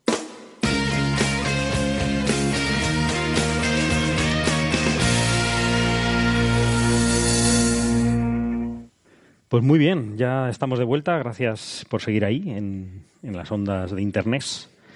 Eh, tenemos otro articulillo, eh, de, esta vez de inteligencia artificial también, un poco, hablando de la homeostasis en el diseño de, robots y de inteligencias artificiales a su vez, ¿no? Que homeostasis eh, viene del griego homoios, esto le gustará mucho a Nefertiti, que quiere decir igual o similar, y stasis, estado o estabilidad, ¿no? Y es un poco la, la propiedad de los organismos de mantener la condición estable, comp- eh, compensando los cambios en el entorno, eh, regulando la materia y la energía con, con el exterior a través del, del metabolismo, ¿no? De, es un poco de mantenerse vivo, O sea, ¿no? vi- Vivir, ¿no? Básicamente Vivir, es la pero- definición técnica pero- de... pero hay que- si no pones una palabra en griego o en latín, no, no es tan chulo, Ah, ¿no? pero, pero es así, es tal cual. eh, Mantener la temperatura independientemente de los cambios externos, Ajá. mantener la concentración de sales en una célula que está rodeada de un medio con más eh, concentración o menos. Todo eso sería homeostasis. Los mecanismos por los cuales Ajá. consigue mantenerse en equilibrio. Vale, perfecto. Entonces, es, es- hay un artículo eh, bastante de Nature también, qué casualidad. Nature Machine Learning, sí, la Machine que- Intelligence, La, la que, sí, la que casi crujen, ¿no? la que, que casi cae, sobre, pues es, es en perspective, es decir, es un artículo genérico, no, no, no descubren nada, pero hablan de unas cosas, de un, de un tema eh, filosófico, pero interesante, que se, que se podría intentar aplicar a las máquinas, ¿no? a, los, a las inteligencias artificiales que estamos, que estamos creando. ¿no? Y entonces se basa en introducir un factor que hasta ahora no se ha, no se ha introducido, pero que según ellos sería fundamental, que es el concepto de- de que la máquina no sea indestructible y que sobre todo que sepa que no es indestructible, es decir, una inestabilidad en ella misma de forma que eh, tenga, tenga unos sensores, tenga, eh, no esté hecha como los robots de, materiales indestructibles, de plástico, de acero, sino que sean robots blandos o, está, basado en tejidos, que de alguna forma no tenga la seguridad de que, de que va a vivir para siempre y que es inmortal, y entonces pueda tomar sus decisiones o aprender, básicamente, basado en esto. Es el Furby del siglo XXI. Es un. Furby. Sí, sí, sí, sí, sí. De todas formas, está muy de moda eso de coger el robot Ajá. típico indestructible de in- industrial este y recubrirlo de material blandito. Ajá. Y además a ese material blandito ya le llenas de sensores y eso está muy de moda porque así dicen que es colaborativo. Y te lo venden como algo moderno. O sea, el robot tiene 40 años, pero le has puesto un calcetín por fuera que, que siente cuando le tocas y le puedes parar. Pero eso ya las pelis de ciencia ficción... para robots. Tal Sí, cual, sí, ¿no? sí, sí. Para hacerles pasar por más jóvenes de lo que son. Sí, además quedan, quedan muy chulos, ¿no? Porque además les ponen colorcitos. Hay unos, dependiendo de la marca, le ponen un color, ¿no? Hay una marca que los pone naranja butano, pero hay otra que les pone azulito nube, que parece que hay robots están en pijama, que dices, Dios mío. Pero las películas de ciencia ficción ya nos han enseñado muchas veces que eso es lo que no hay que hacer, ¿no? O sea, hacer que los robots se parezcan a los humanos, tengan eso, una, una especie de piel y no sé qué, es lo que realmente nos da miedo, ¿no? Hombre, el, el tema es que si les ponemos esas cosas es para acercarnos nosotros más a ellos. O sea, para que sean menos horribles, ¿no? nos repugnen menos. ¿no? Sí, pero, Claro. pero no se lo Yo haces hasta a un ahora no me parezco o un calcetín azul, por ahora. No, no. ¿no? Pero, eso. no, pero eso no lo hace, lo haces a un martillo. Un martillo no lo pones disfrazado para que se parezca a un ser humano. No, porque te gusta que sea un martillo, o sea, feo y que sea una herramienta y, y no estés usando el martillo A- todo el rato. A mí me gustan los robots de, las de Tesla, me parecen muy elegantes con sus cosas que van a, a toda velocidad moviéndose y que parecen un robot. O sea, yo prefiero que sigan pareciéndose a robots. Sí, Ah, los de Boston Dynamics. en Boston Dynamics. No, no, no, los, los de las empresas, o sea, incluso, bueno, Volkswagen o Ferrari, Sí. Ah, sí, sea, bueno, ¿no? Que tenga... Sí, que son brazos, De- de- son brazos, ¿no? Que brazos. Tenéis vosotros Sí, también, pero Sara. ¿no? es que ese robot, efectivamente, ese robot lleva teniendo esa forma y funcionando del mismo modo, pues, Como más los de mar- 30 años. Como los martillos. Claro. No, lo que pasa es que esto no es para esto, no es, no es para nosotros acercarnos a ellos o, o interaccionar con ellos, Esto es lo contrario. ¿no? sino esto es lo contrario, es para que aprenda el robot a que a meterle el, el miedo de Dios en el cuerpo, ¿no? Es un poco el, el- a Sí, sufrir como a nosotros. sufrir, claro, es un poco asimilarlo a nosotros, ¿no? A que aprenda no, como pero nosotros. yo creo que también es un error, ¿no? Porque tú piénsalo, si el robot tiene miedo a, uy, uy, uy, voy a palmar, cuando lo vayas a desenchufar tienes un problema, porque vas a ir corriendo. Claro.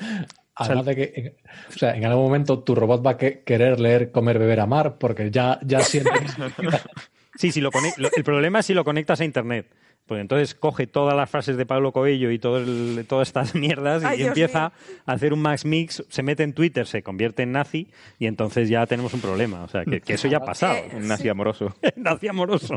No, pero esto, esto me- las de, las conversaciones de, ok, Google, y Google te va a decir, bueno, bueno, ¿te pasa algo? No, no, es igual. No, Modo Marvin de guía del autoestopista, ¿no? Sí, sí. El robot Sí. deprimido. Ya sabemos dónde surge, la culpa es de Antonio Damasio.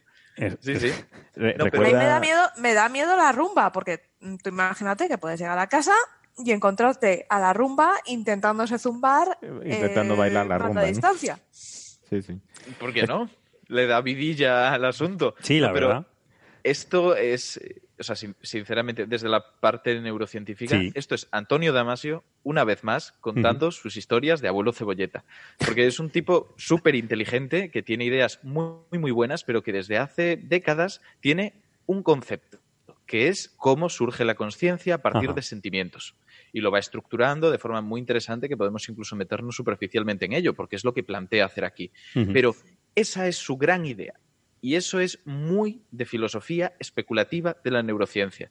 Lo ha llevado a ensayos, ha desarrollado uno y otro y otro ensayo con las mismas ideas, dadas 20 vueltas sobre sí mismas para que parezcan distintas, y ahora, pues ha dicho, ¿por qué no hacemos un paper especulativo? Que no es el primero que hace, pero es ese mismo carácter, el decir, oye, ¿por qué no?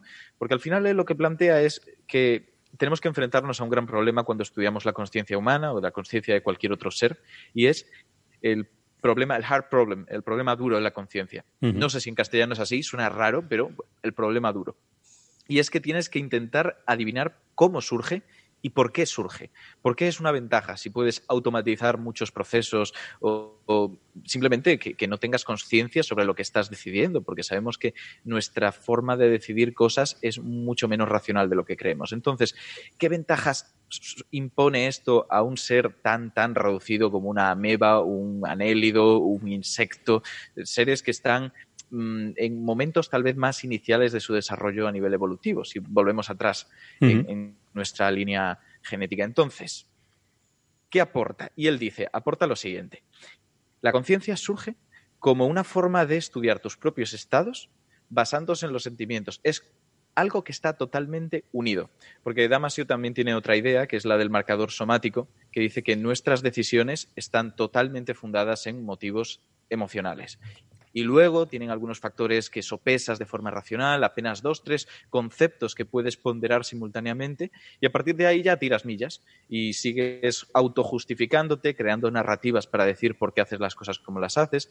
Es una buena idea y hay grandes variantes sobre ella, pero él la lleva al extremo con esta idea evolutiva y dice, era tan necesario tener una emocionalidad y esas emociones tienen que ser tan autoperceptivas que surge toda una narración a raíz de ella emociones que pueden ser simplemente, oye, aquí me estoy quemando, esto es un sentimiento desagradable, por lo tanto, me aparto.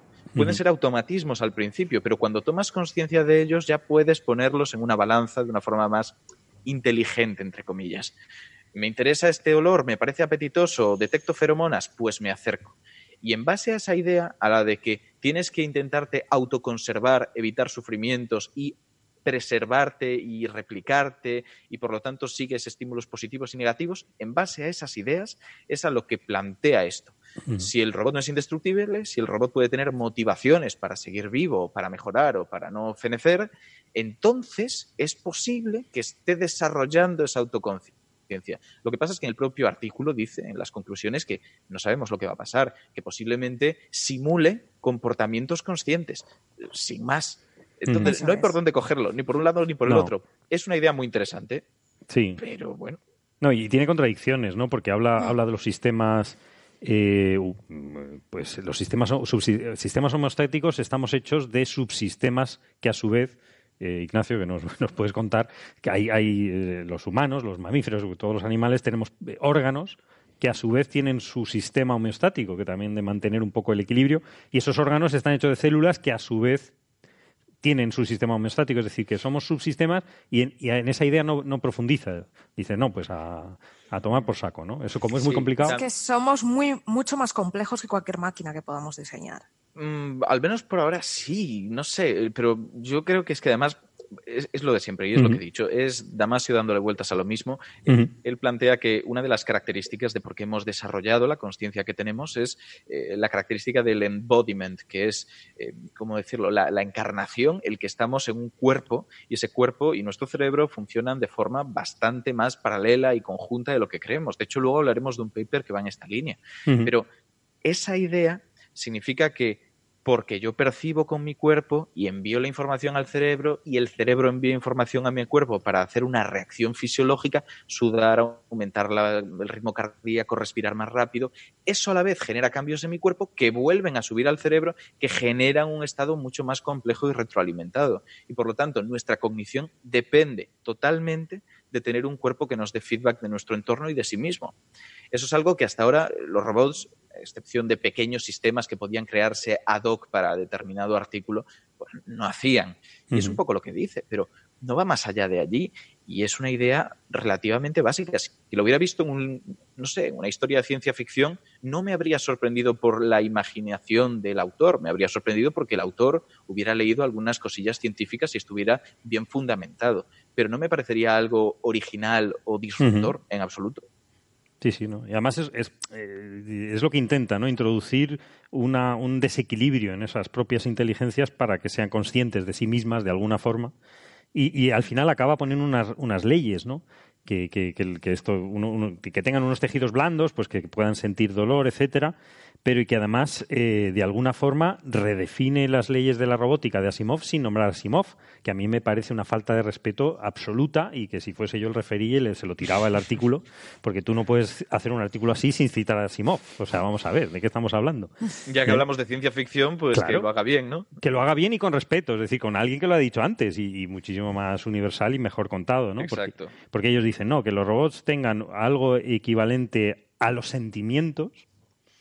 Y dos, la segunda norma, es que además tengan, bueno, que aparte que, que- funcionen eh, en muchos entornos, que tengan eh, una forma de empatía. Es decir, que son las leyes de Asimov. Oiga, que el robot eh, intente no hacer nunca daño a un humano, ¿no? Es decir, que, que es la, que es la primera ley de Asimov. Pero es que para eso está el entrenamiento. O sea, eso no es algo que sea inherente al robot, eso es algo que tú le has metido. O sea, es que, por ejemplo, ¿cómo dices a un robot esto es dolor? Tienes Ese que asociarlo a la hora de entrenarle con un refuerzo negativo. Mm, es que además aquí hay un salto conceptual muy importante, al menos dentro de la filosofía de la mente, y es que tú puedes haber hecho todo lo que dice Antonio Damasio, puedes haberlo conseguido, y llegas al problema que plantea al final en las conclusiones, que puede ser simplemente algo muy parecido al comportamiento consciente, pero que no llega a serlo. Que por mucho que sea capaz de actuar en función de inputs que registra y que analiza y que determina esto es temperatura, esto es presión, esto es vibración, no es consciente en sí mismo de esa percepción subjetiva de esas sensaciones, de los qualia que se llaman, de la rojedad de lo rojo, por decirlo así. O la doloridad de lo que duele. O sea, entiendo que el dolor es algo desagradable, perfecto. Entiendo que el dolor se produce de estas maneras, vale. Sé que tengo que comportarme así, sí, pero ¿qué es dolor? Es muy difícil que alguien que no siente dolor pueda entender lo que es que otra persona lo sienta. Y hay casos, hay algunos pacientes que por no tener determinados procesos bioquímicos complejos y marcadores, no son capaces de experimentar dolor y no se les puede explicar bien. En un robot tenemos el mismo problema, ¿cómo les transmitimos los qualias? La filosofía de la mente ha dicho que es imposible, al menos durante muchísimos años. Se ha planteado como si fueran dos magisterios totalmente distintos, lo que es la autopercepción y todas las expresiones y relaciones de comportamiento que podemos establecer con un sujeto. Lo que pasa es que esto establece un problema. Si, si a nivel epistémico son imposibles de unir, los qualia y el mundo físico, por decirlo de esa manera, estamos cayendo en un dualismo. En un dualismo que, bueno, pues desde luego no tiene nada de científico, se remonta a momentos bastante arcaicos y donde no teníamos técnicas de neuroimagen y que ahora mismo pues es totalmente anacrónico. Necesitamos un modelo que permita unirlos. Si esos qualias se expresan de alguna manera por fenómenos del cerebro, sean los que sean, relacionados con las partes del cuerpo que toquen o con el contexto eh, medioambiental que sea necesario, van a ser medibles de alguna manera. Es más, empieza a haber estudios que intentan valorar esta parte subjetiva de la conciencia y son chulísimos a partir de experimentos psicológicos relativamente sencillos que algún día podemos meternos a hablar en profundidad porque son muy chulos. Por ejemplo, sabemos que si proyectamos una imagen distinta al ojo derecho y al izquierdo, no vemos las dos superpuestas, sino que nuestro cerebro de alguna manera prioriza un ojo sobre el otro y anula la otra imagen. Ubica nuestra atención donde lo interesa y la conciencia se ejerce ahí. Cualquier cosa que ocurra en el otro ojo no es procesada de forma consciente por nuestro cerebro. Todo esto son experimentos muy chulos, muy sencillos, que se han desarrollado y que están ofreciendo respuestas muy interesantes, acabando con la idea de los cuales Así que ni siquiera las conclusiones que ofrece sobre que no va a ser posible determinar si hay una conciencia o si simula ser una conciencia, pues están también un poquito fuera de lugar, un poquito, no sé, anticuadas. Yo, yo eh, este artículo un poco lo vi como eh, digamos, una defensa, probablemente a lo mejor no demasiado acertada, ¿no? de, que, de que todos estos comportamientos pueden ser emergentes de alguna, de alguna forma, ¿no? O sea, el, el, mm. sentimiento puede ser emergente igual que se ha comprobado con eh, cosas muy simples, ¿no? Pero, por ejemplo, eh, eh, recientemente, ¿no? Con, sistemas entrenados de forma reforzada se, ha conseguido que, por ejemplo, colaboren para hacer ciertas cosas, ¿no? y eso sale de forma puramente emergente, no hay nada programado en ningún sitio que eso, que eso tenga que ocurrir, ¿no? bueno, esto llevándolo al delirio, pues sí, que puedes llegar a una conclusión como esta, que si tú... Em, si tú le, le pones propiedades más o menos humanas, como es eso, ¿no? De, eh, que tu piel sienta cosas y tal, pues puedes, puedes automáticamente, haciendo un salto de fe, pues llegar a estas conclusiones. Eh, a mí yo lo veo como eso, como una propiedad emergente llevada al delirio, ¿no? Y por lo tanto, pues bueno, es opinable, ¿no? Pero sí que es verdad que está de base la idea de las propiedades emergentes, porque ahora mismo no tenemos otra manera de entender muchos fenómenos de conciencia, o sea, intelectualmente elevados, con cognición elevada, como pues no sé, eh, la inteligencia, si es que eso significa algo, hmm. algunos procesos de memoria, hmm. eh, todo este tipo de procesos están muy lejos de entenderse a partir de sus constituyentes básicos. Y lo único que podemos intentar empezar a hacer es eso. La idea del emergentismo y plantearlo desde la filosofía de la ciencia y la filosofía de la neurociencia. Sí, de hecho, la, semana pasada. Ah, no, no, perdona, no, solo había nosotros somos incapaces de definir el concepto de inteligencia. Claro, claro. Es muy difícil, es, muy difícil. Es un concepto tautológico, pero es que esto también lleva a otro problema, que es que cuando nosotros hablamos de esas emociones y cómo las procesamos, e, esto de hecho lo comentaré después en mayor medida con el otro paper porque tiene mucha relación, pero entendemos el mundo con unas clasificaciones subjetivas yo entiendo que existe algo que se llama memoria porque soy capaz de guardar información en mi cerebro y existe algo que se llama atención porque soy capaz de focalizar mi mente, por decirlo de alguna manera, sobre una tarea. Pero no tienen por qué ser necesariamente funciones totalmente separadas en mi cerebro. Es más, puede haber procesos atencionales más relacionados con procesos memorísticos de lo que están algunos procesos memorísticos entre sí.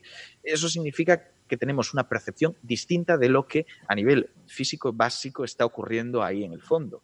No es un problema para primeras aproximaciones, para intentar abordar qué ocurre con nuestro cerebro o con nuestro comportamiento, pero a medida que vamos aprendiendo todo esto, tenemos que intentar incorporarlo en nuestros modelos. Yo creo que ya lo he comentado aquí alguna vez. Es la comparación con intentar hacer una clasificación de seres vivos del mundo de la zoología o de la botánica en función de su aspecto. Se ha hecho durante mucho tiempo y ha funcionado más o menos bien para decir cosas como que un puercoespín y un elefante pues están evolutivamente separados.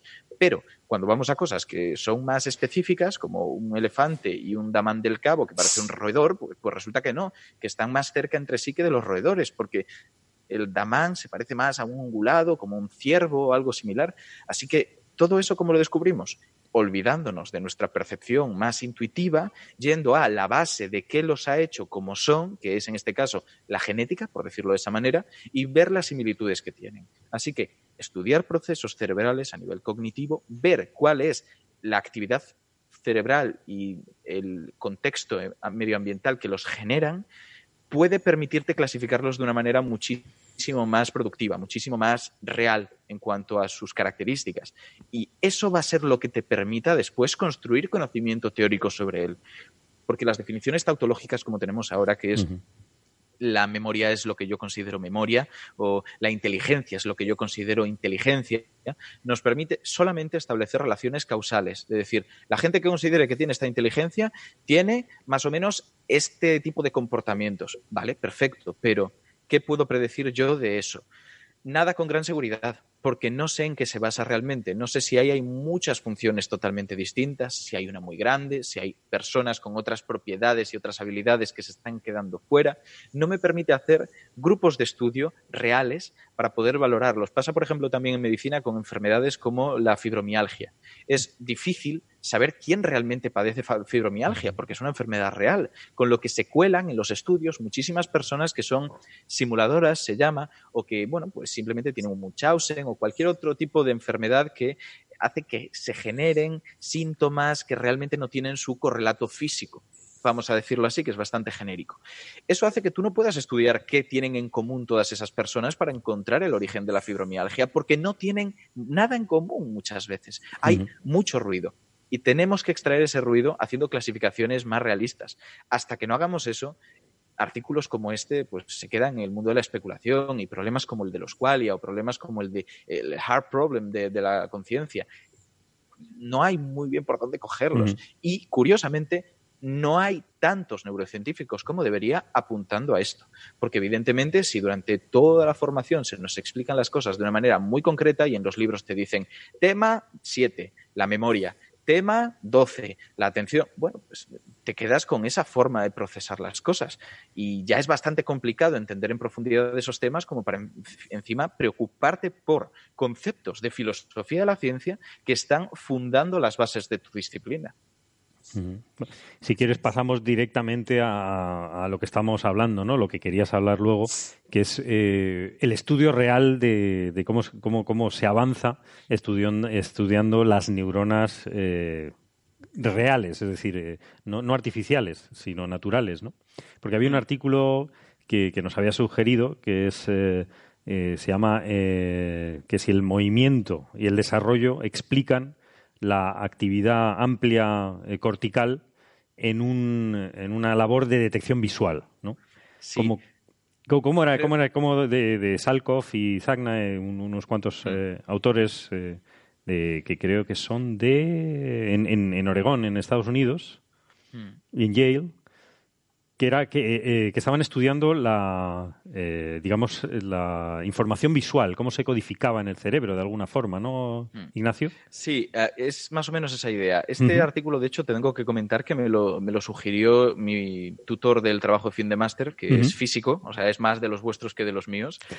y me lo sugirió por varios motivos. Primero, porque es bastante revolucionarias algunas de las ideas que plantea y otro, porque se mete mucho con una de las formas más clásicas de estudiar el funcionamiento del cerebro, que es a través de electroencefalogramas. Habla de otras cosas, pero la idea base a la que ataca es que muchas veces el encefalograma nos transmite lo que creemos que es señal y lo que creemos que es ruido de todos los procesos del cerebro, pero no sabemos ni a qué representan, ni siquiera si ese ruido es realmente ruido. Hasta ese punto llega la indeterminación sobre alguna de la información que nos dan.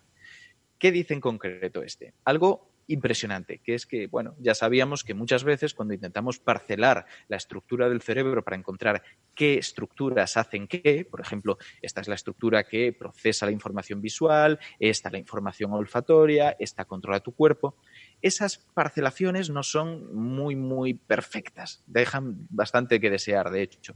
Lo que pasa es que esto ya lo lleva a otro nivel. Te dice que no solamente no son perfectas, sino que están mezcladas con cosas que no tenías ni idea de que existían y estaban ahí. En concreto, con una de las estructuras más estudiadas de toda esta parcelación, que es las estructuras de la corteza visual. Es más, la conocemos tanto que hemos podido utilizar algunos conceptos teóricos básicos de cómo procesan imágenes para aplicarlo a ingeniería, a inteligencia artificial. Y las redes convolucionales tienen cosillas que ver y por aquí lo hemos comentado. Entonces, sabemos muy bien qué ocurre ahí y sin embargo acaban de detectar que todo el ruido que había, todas esas señales caóticas, independientes del contexto que parecía que estaban ocurriendo, no son caos, no son aleatorias, no son nada de eso, sino que son respuestas al movimiento del propio organismo, a los, sus movimientos de la cara, del cuerpo, y que tienen una especie de reflejo allí, en estructuras que antes creíamos que se dedicaban solamente al análisis de lo visual. De repente están siendo una especie de estructuras de sensaciones corporales de autopercepción, de situación de tu cuerpo en el entorno, de ideas que están bastante lejos de lo que creíamos y que no hay una explicación perfecta o un modelo que nos pueda decir, sí, esto tiene sentido por lo que crees, pero hay algunas teorías muy interesantes que dicen que al final nuestro cerebro no es un cerebro que esté preparado para explicarnos qué hay fuera, qué hay en el mundo o enseñarnos qué es la realidad. Es un cerebro que nos prepara para sobrevivir y para actuar. Y eso significa que muchas veces no nos vale saber qué hay visualmente fuera, o sea, cuál es la distribución del espectro electromagnético que rebota en los objetos que me rodean o como queramos verlo, sino que necesitamos una información más útil. Necesitamos saber que ese objeto que yo estoy viendo con un color determinado y unas propiedades determinadas, cuando yo me mueva a la izquierda y lo vea desde otra perspectiva, va a seguir siendo el mismo, a pesar de tener una estructura ligeramente distinta. Porque eso podemos... Sí, sí, Si, no lo he entendido mal, eh, esto lo estaban haciendo con unos ratones y tradicionalmente eh, quieren ver cómo codifican la información visual los ratones, ¿no? Y tradicionalmente se les anestesia. Claro, esos son los problemas que iba a comentar ya. Claro, se los deja inmóviles y se mide qué, información está codificando. Sí, sí, sí. eso es lo que han hecho. Pero eso es erróneo, ¿no? De alguna forma. Es un problema, pero por lo que estoy diciendo ahora, porque quería como tal vez establecer esa base teórica para que la gente entienda todas las implicaciones que tiene el estudio.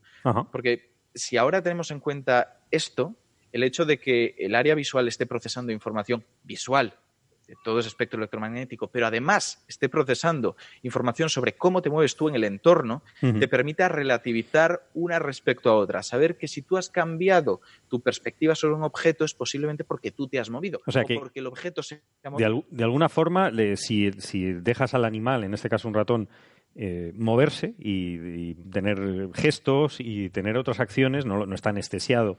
La, información que está codificada en las neuronas eh, visuales tiene un ruido, que antes se creía que era que, que, no tenía ningún valor, que era simplemente ruido. Pero ahora parece que no, eh, ¿no? Que, eso, mm. eso, tiene información, ¿no? Hay dos cosas que, que pueden estar ocurriendo. Una es para estudios en los que queremos ver pues que ve el ratón sin que haya demasiados problemas, permitiendo que fije la vista en un objeto y que no se ande moviendo por ahí, podemos atarle o anestesiarle a nivel corporal, pero que siga teniendo conciencia y capacidad de, ver, de procesar información. Y eso es muy interesante. Lo que pasa es que veíamos en estos estudios que había una correlación muy directa. Era todo como muy bonito, muy perfecto, modelos sencillos y permitió desarrollar mucho nuestro conocimiento de las estructuras del sistema visual. Ya no tanto con ratones como con gatos, que se suele hacer con ellos porque tienen una corteza mucho más amplia y todo eso. Pero hay otros estudios que hacían un poco lo contrario. Dicen, vamos a ver qué pasa si les cierro los ojos para que no tengan el estímulo visual, pero tienen todo lo demás que ocurre de forma fisiológica en el cuerpo. En esos casos seguía habiendo actividad en las áreas relacionadas con la visión.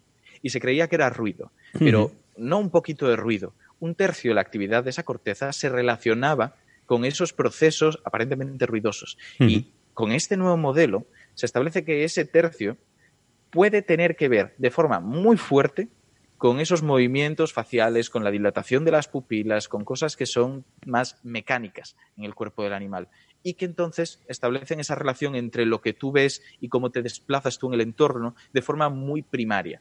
El cerebro no funciona de forma lineal que tú puedas decir voy de aquí, aquí y aquí y se procesa como en una cadena de montaje la información, sino que se ramifica, envía distintos procesadores, lo vuelve a traer todo al mismo, hace un montón de feedbacks para procesar la imagen mil veces a veces. De hecho, las capas que conforman la corteza visual tienen muchas relaciones de una a otra, de arriba a abajo, de abajo a arriba, para ir afinando un poco lo que ven.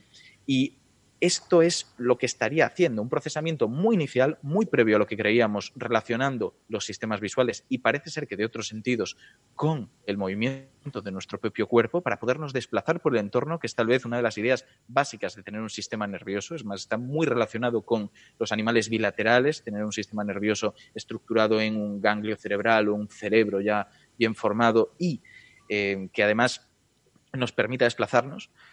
Y, por lo tanto tiene sentido creer esto, que se procesa esa relación muy rápido, permitiéndonos empezar a movernos por el entorno con una mínima pérdida de tiempo y después ya vamos a afinarlo con estructuras que estén más preparadas para saber cuál es nuestra posición exacta en el espacio, la relación entre nuestros músculos, en qué lugar de una habitación donde ya hemos estado antes nos encontramos, conceptos que son desde más mecánicos hasta muchísimo más profundos y menos conocidos, pero que son muchísimo más finos. Y, esto es un poco la idea, el hecho de que mucho antes de lo que creíamos, nuestro cerebro ya nos está ubicando a nosotros y a lo que nos rodea. O sea, que eso, es información realmente. O sea, la, lo que, la visión está codificando cosas que en teoría no son de visión, que son movimientos, eh, gestos, sensaciones. que entonces no es la visión o es la visión y simplemente la definimos como no toca. Tenemos una estructura en el cerebro ahí puesta en el cocote, en el lóbulo occipital, que antes y ahora todavía seguimos llamando área visual primaria. Bueno, tenemos la secundaria, la terciaria alrededor y la MT y un montón derivadas de la visión que supuestamente procesaban visión, pero ahora sabemos que la definición tendrá que ser adaptada porque son áreas que procesan visión y procesan movimiento. Y movimiento que por lo tanto procesan tu percepción primaria de las relaciones entre el espacio y tu cuerpo. Es más, si viajamos un poco desde ahí, desde esa estructura, vemos que hay como dos grandes ramificaciones por el cerebro que procesan la imagen de forma bastante independiente. Una que desciende, es una especie de vía, vía ventral, que baja hasta el lóbulo temporal, que está un poco detrás de tus orejas. Esa se encarga, aunque es muchísimo más complejo precisamente por estas simplificaciones que estoy diciendo, pero se encarga de detectar qué objeto estás viendo. Le pone un nombre y le pone un nombre a sus subconjuntos. O sea, yo sé que esta serie de rasgos conforman una oreja y que dos orejas, una nariz y dos ojos son una cara y que una cara y un cuerpo es una persona y que además esta persona es mi amigo Pepe. Todas esas cosas están un poco en esa vía. Y tenemos después otra que asciende de forma ya pues más eh, dorsal y que asciende hasta el lóbulo parietal, debajo de, la, de la parte alta del cráneo, y aquí ocurren cosas mucho más complejas, sobre todo de esto que estábamos diciendo, una, detección o análisis de tu situación en el espacio muchísimo más fina. ¿Qué te dice? Por ejemplo, yo ahora estoy delante del micro y el micro delante del ordenador. Solo haría una serie de estructuras que hay ahí. Pero otras te dirían, yo estoy a 3 centímetros del micro y a 35 mm, centímetros de la pantalla, por ejemplo. Ya son más cuantitativas y de hecho se relacionan con la visión espacial y con los procesamientos matemáticos más básicos. Entonces, claro, a medida que avanzamos vemos que las relaciones entre funciones muy distintas se difuminan, se relacionan entre sí de formas antiintuitivas y se salen un poco de nuestro control tan parcelado que decíamos al principio. Simplemente avanzando poco a poco, a pequeños pasitos y por vías a través de las cuales fluye de forma natural la información en nuestro cerebro, acabamos perdiéndonos. Y en cierto modo esto apoya que no es tan, no sé, ¿cómo decirlo?, tan extraño que pasemos de una visión de simplemente detectar contornos a detectar relaciones entre objetos, porque ya desde el principio estás detectando ambas cosas, solo que en distintas proporciones y con distinta definición. Es una idea chulísima, Sí. pero muy compleja y que evidentemente le queda y me queda muchísima filosofía de la neurociencia y neurociencia básica para entender del todo, pero que está planteando cosas que no se habían planteado hasta ahora y reforzando ideas básicas sobre que la neurociencia tiene estructuras muy podridas de fondo y que hay que destronarlas, hay Sí, ¿no? que intentar Porque acabar con ellas y Me- ser más creí entender antes, eh, Ignacio, que esto también se podría extrapolar al aprendizaje. Es decir, que, cuando estemos aprendiendo, eh, parte de los movimientos que estemos haciendo eh, mientras incorporamos información también está codificado y también forma parte de esa memorización de, de alguna forma. O...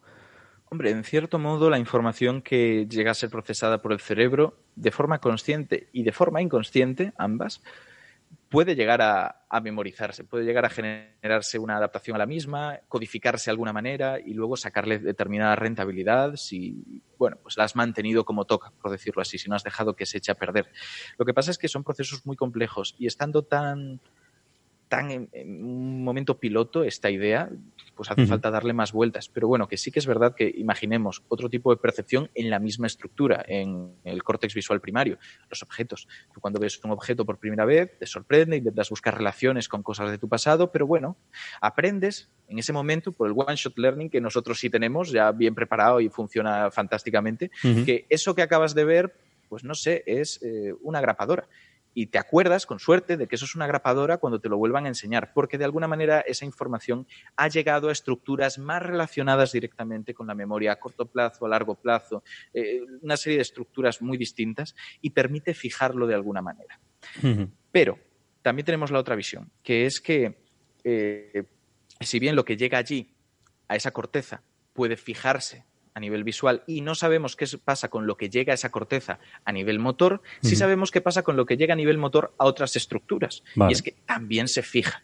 Así que las dos características que tiene esa información, que es que llega a una estructura y transmite un, un tipo de información determinada, son compatibles con la idea de que se fije en la memoria y por lo tanto que tú puedas aprovecharlo.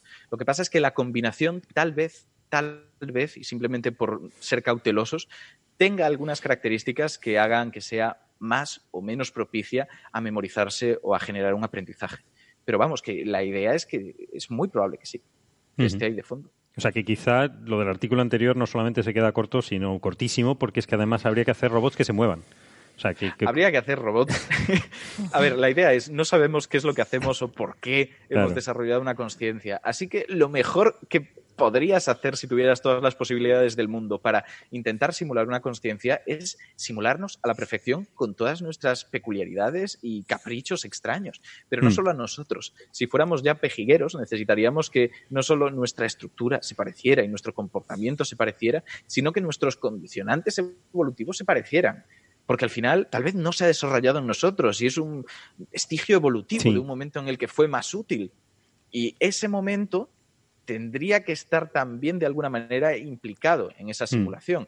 Es muy complejo, es Sí. inabordable a día de hoy, pero por suerte el estudio de la conciencia está siendo cada vez más científico y cada vez más valorado dentro de la neurociencia.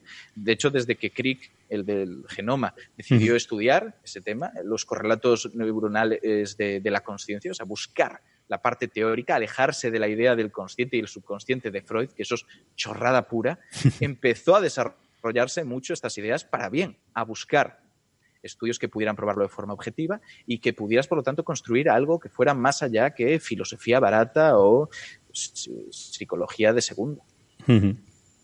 No, muy chulo. Pues si quieres pasamos a, al siguiente tema de, de mm, bueno, inteligencia tiene.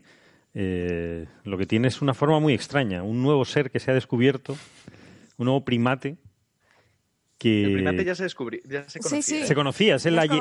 Aye se llama, 100 ¿no? años. Sí, sí. Y que, que es, es un tipo de lemur, ¿no? Es un primate.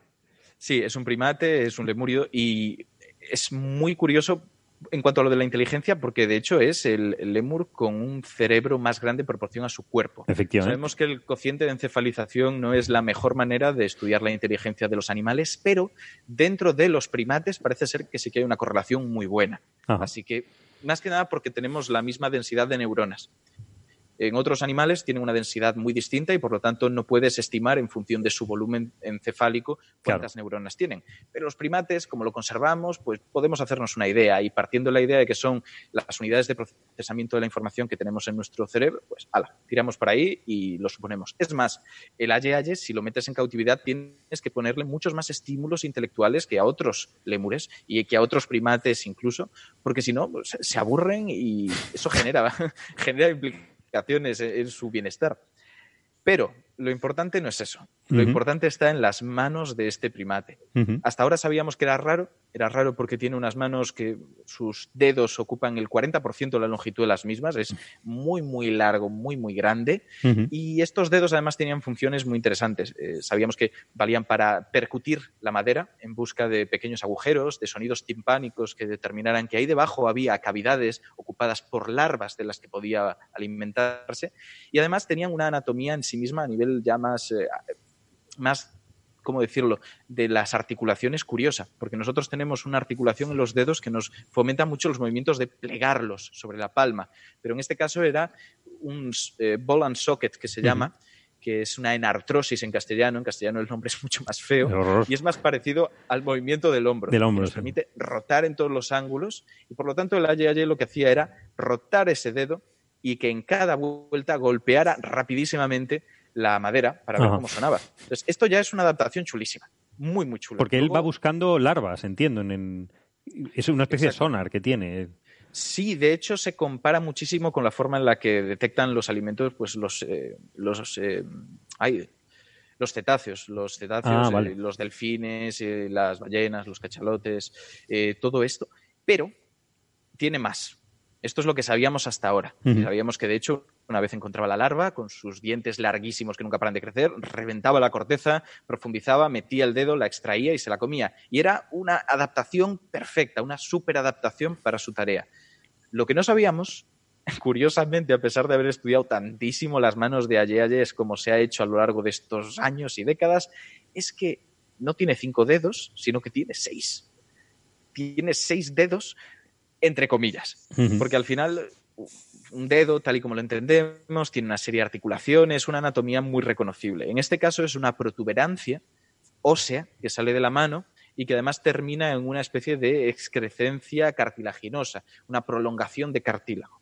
Esa estructura es una adaptación de lo que se llama un sesamoideo radial, que es un pequeño hueso que se encuentra en algunos primates. Nosotros no tenemos ese, tenemos otros sesamoideos, que son pequeños huesecillos en forma de bolitas, que están perdidas por ahí, en manos, pies, incluso la rótula es un hueso sesamoideo, pero muy desarrollado y con una función muy concreta. Pues claro, en este caso, en vez de hacer una rótula, ha decidido hacer una prolongación que se puede mover porque está musculada, tiene unas inserciones musculares que se divergen desde el pulgar. O sea, en lugar de ir todo ese músculo del abductor del pulgar, que se llama, que es el que nos permite hacer autostop, hasta el pulgar, parte de él se ramifica hasta este hueso pisiforme. Y le permite moverse, no solo este, sino con otros dos músculos y ejercer una fuerza de hasta un kilo. Que bueno, no está mal para un hueso chiquitín, que le vale en principio para suplir esa hiperespecialización de la mano. La Yaye tiene todos los dedos muy paralelos, incluso su verdadero pulgar, y esto le impide agarrar cosas. Es muy bueno haciendo agujeros, muy bueno metiendo el dedo en los agujeros y percutiendo, pero el tema de agarrar después la rama para treparse le da peor. Este dedo lo suple.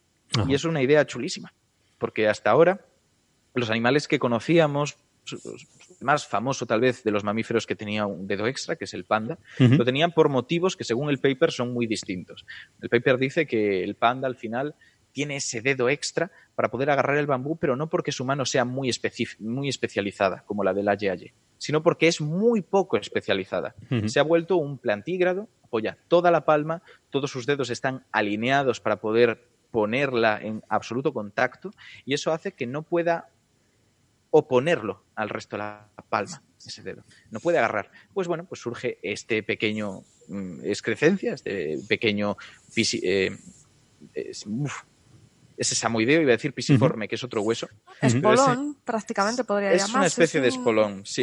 Mm. Surge para poder agarrar el bambú o para poder, pues eso, eh, sostener objetos pequeños. Yo no tengo tan claro lo que plantea este paper. El paper ha descubierto algo chulísimo, una curiosidad muy guay. Sí, porque se, ha- algo se había visto la mano mil veces, millones de veces, pero no se había nunca fijado en que esa parte tenía una utilidad y un movimiento. O sea, que es como Exacto. es redescubrir algo, porque Sí. era tan extraño la, eh, la mano que te, te fijas en lo básico, que ya es Descubrir. un, un dedo que sin un- en un humano sería 30 centímetros, una, cosa- una Es que locura. es. Descubrir algo nuevo en cuanto a ana- anatomía externa de animales. Y es de un primate. Y de un primate, bueno, aunque la yeye es, es raro, es una especie que es difícil de encontrar, pero en parte porque está en peligro de extinción. eh, Y está en Madagascar, Un poco que- rápido. Está en Madagascar.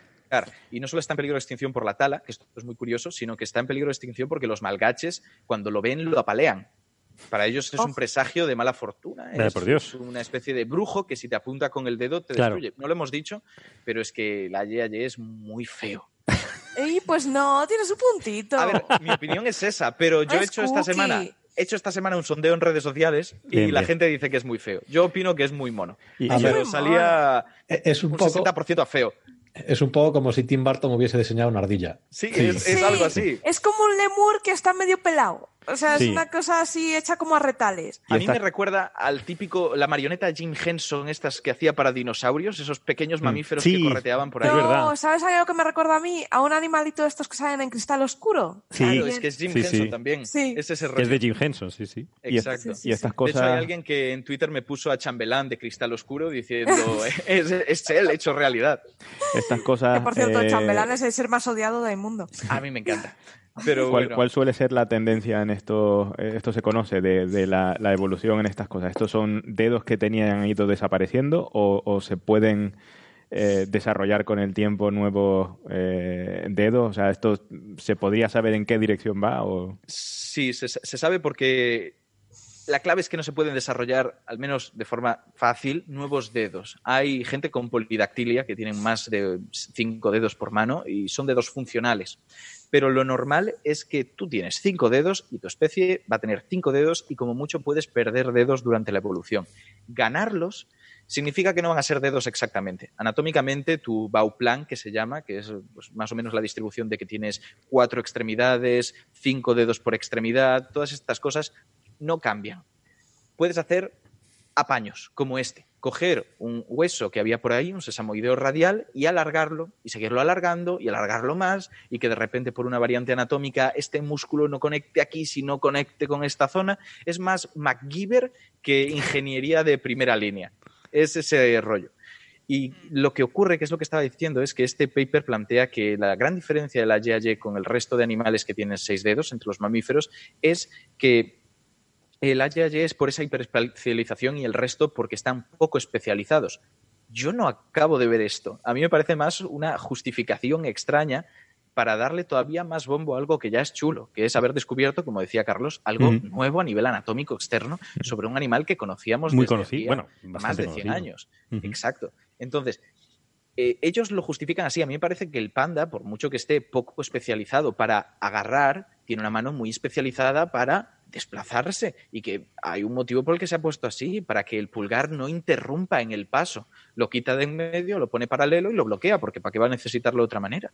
Del mismo modo, los elefantes tienen también un mayor desarrollo de algunos huesos de su mano que parecen, en cierto modo, como un sexto dedo y que hacen que repartan mejor el peso hasta cierto modo esto también es una hiperespecialización. Y del mismo modo tenemos pues una especie de, de roedor que ha desarrollado otra excrescencia para hacer como una especie de pinza con la mano y poder agarrar pequeñas cosas.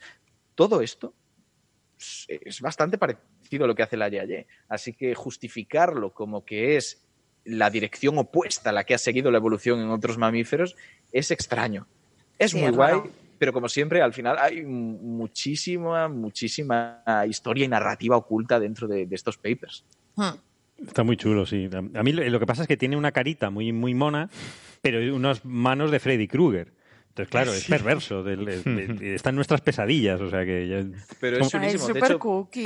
durante es tan raro, tan raro que durante muchísimo tiempo no se sabía ni siquiera si era un primate o si qué era. Era algo raro, un mamífero con unas orejas muy largas, como un Yoda más o menos, Mm. ojos saltones como de lemur, sí, pero luego tenía la cara medio pelada. No sé, sí, hay- y luego los ojos no son tan grandes como los de un lemur, son no son tan grandes como de otros lemures, pero por ejemplo, si ves un maki, o que es el Sí. lemur de cola anillada, el típico, tampoco tiene unos super ojos. Así que hay gran variedad en función de si son Sí. diurnos o nocturnos. Eh, Este es un lemur nocturno, por ejemplo. Por eso a mí me chocó ver que era nocturno y que tenía esos ojitos, digo, "Mm". Curioso. Pero es, es muy chulo, es un animal muy interesante y que ahora de repente es más interesante todavía. A Sí, ver si tenemos suerte y, y dejan de apalearle. sí, o- animalito. esperemos. No, pero es increíble. Es más, aprovecho, si no os importa, para comentarlo, porque es verdad, el hombre blanco ha sido horrible, se ha cargado muchísimas cosas, ha destruido muchísimas especies y ecosistemas, posiblemente más que ninguno otro. Incluso si quisiéramos hacerlo de forma comparativa, lo que otros se han cargado del ecosistema fuera despreciable. Y nosotros Hmm. nos quedáramos solo co- con el gran trozo del pastel. Pero eso no quiere decir que seamos los únicos. Y, por ejemplo, esto es un caso, pero en todo el sudeste asiático hay un grandísimo tráfico de animales, de especies en peligro de extinción, para mercado de medicinas tradicionales chinas. Por ejemplo, Sí. osos atados en el suelo con, en granjas de bilis, que se llama, que conectan sus vesículas biliares a tubos para drenarlas y venderlo después. Joder. O pangolines, que son una especie de desdentado, de, como una- un armadillo, pero no es un armadillo, Mm. que venden sus placas y para eso, evidentemente, los matan y a veces los queman, ni siquiera los aprovechan Horror. para el consumo. Todas estas cosas son abominaciones impresionantes. Es más, el pangolín es el mamífero más traficado del planeta y no está extinguiéndose por deforestación, que también, sino por este tipo de acciones que son muy Sí. graves y no hay que invisibilizarlas. Es muy grave, es como el tiburón. Eh, Los tiburones se, se- Sí, se por usan la- sus aletas y cortan la aleta y, y salvajemente tiran el tiburón al agua vivo, que es una cosa... horrible. No se puede ser más cruel. Sí. Y encima el tiburón es, es la parte de arriba de la cadena alimentaria, es decir, te estás cargando un- una parte básica de, de todo el ecosistema, de- que es. no tienes ni idea de lo que estás haciendo, para una sopa que, que no está ni buena. eh, O sea, que me a mí parece me gusta, a mí me gusta. No, a mí me gustaba, me gustaba, pero yo no la Claro, ese es el tema, me gustaba, cuando gustaba. no entendía esa implicación. Claro. Pero de todos modos hay una diferencia también muy importante y es que en otras especies donde se trafican pues algunos materiales de su cuerpo en el mercado negro, puedes apañar soluciones. Por ejemplo, rinocerontes o elefantes cortándoles los colmillos o los cuernos. Sí, Parece una barbaridad y lo es, y es una pena, pero de esa manera, si el rinoceronte no tiene el cuerno, los furtivos no van a dispararle, a acabar con él y pues al final contribuir a la desaparición de la especie. Pero con los tiburones o con los pangolines o con los tigres, que también se venden sus huesos, Mm. no puedes hacer eso. Es horrible. sí, es terrible. Es horrible. Pero de todas formas es que eh, yo creo que es también mucha, eh, mucha incultura, ¿no? Porque tenemos que remontarnos aquí en España a la época de nuestros abuelos en el pueblo que veían una culebra, veían una víbora y ¿qué hacían? Cogían un palo y la mataban. Eso sigue pasando. Mm. Sí. Y por desgracia, pero por desgracia es verdad que siguen teniendo en la cabeza ese, esa opinión de Es que un eso salvajismo, animal- sí, sí. Sí, sí, no, que es un animal dañino. Y claro, dices, no, mira, eh, Tiene una esa función, serpiente, claro. claro. tiene una función. Se está comiendo los topos que pueden atacar a tus tierras, joder.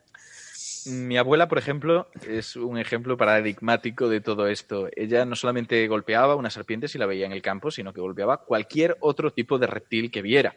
Se veía una lagartija, eso es malo, se come las raíces. Y dices, "¿Qué? no, no se come las raíces, las raíces no le gustan, dale No. insectos, no le des raíces. Si al final te va a venir hasta bien.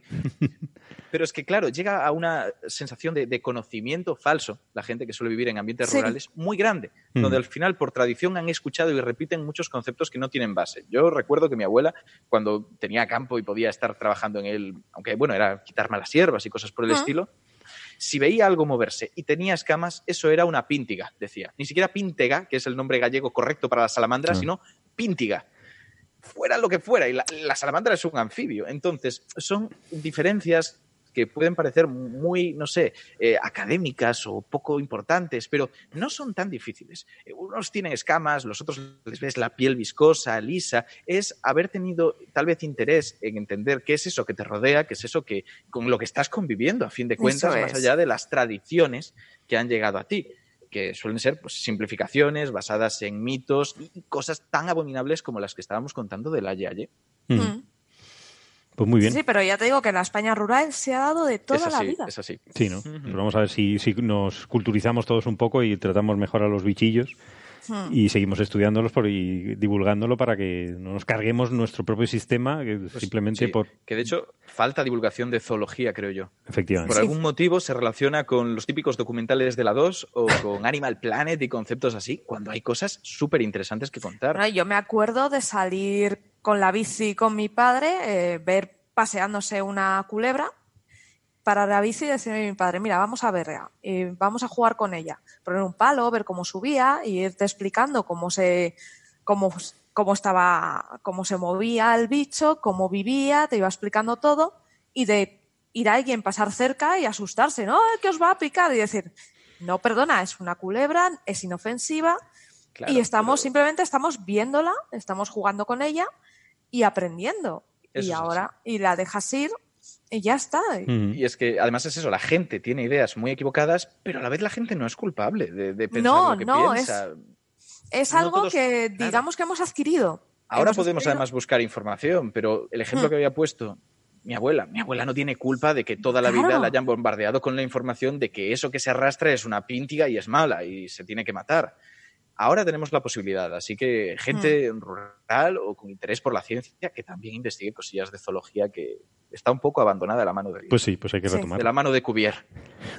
Ay, una cosilla, Dime. una cosilla antes de acabar, alargando un poco lo de zoología, aprovechando que puedo agarrarme ahí a, a esta Sí. idea. Al final, ¿qué Eh, es? Exacto, ese es el tema. Rigodón, que al principio estábamos Ah. diciéndolo, lo he preguntado por redes, porque yo tengo la, la idea de que es una marmota, estoy convencido. Nieves García, Nieves González, perdona, que es divulgadora de biología, opina lo mismo, lo acaba de comentar. Bien. Pero me sorprende la gente. La gente pues plantea un castor, un gato, porque en, en la historia es un gato. Ah, Eso se ha confirmado ya. Los creadores dicen que es un gato.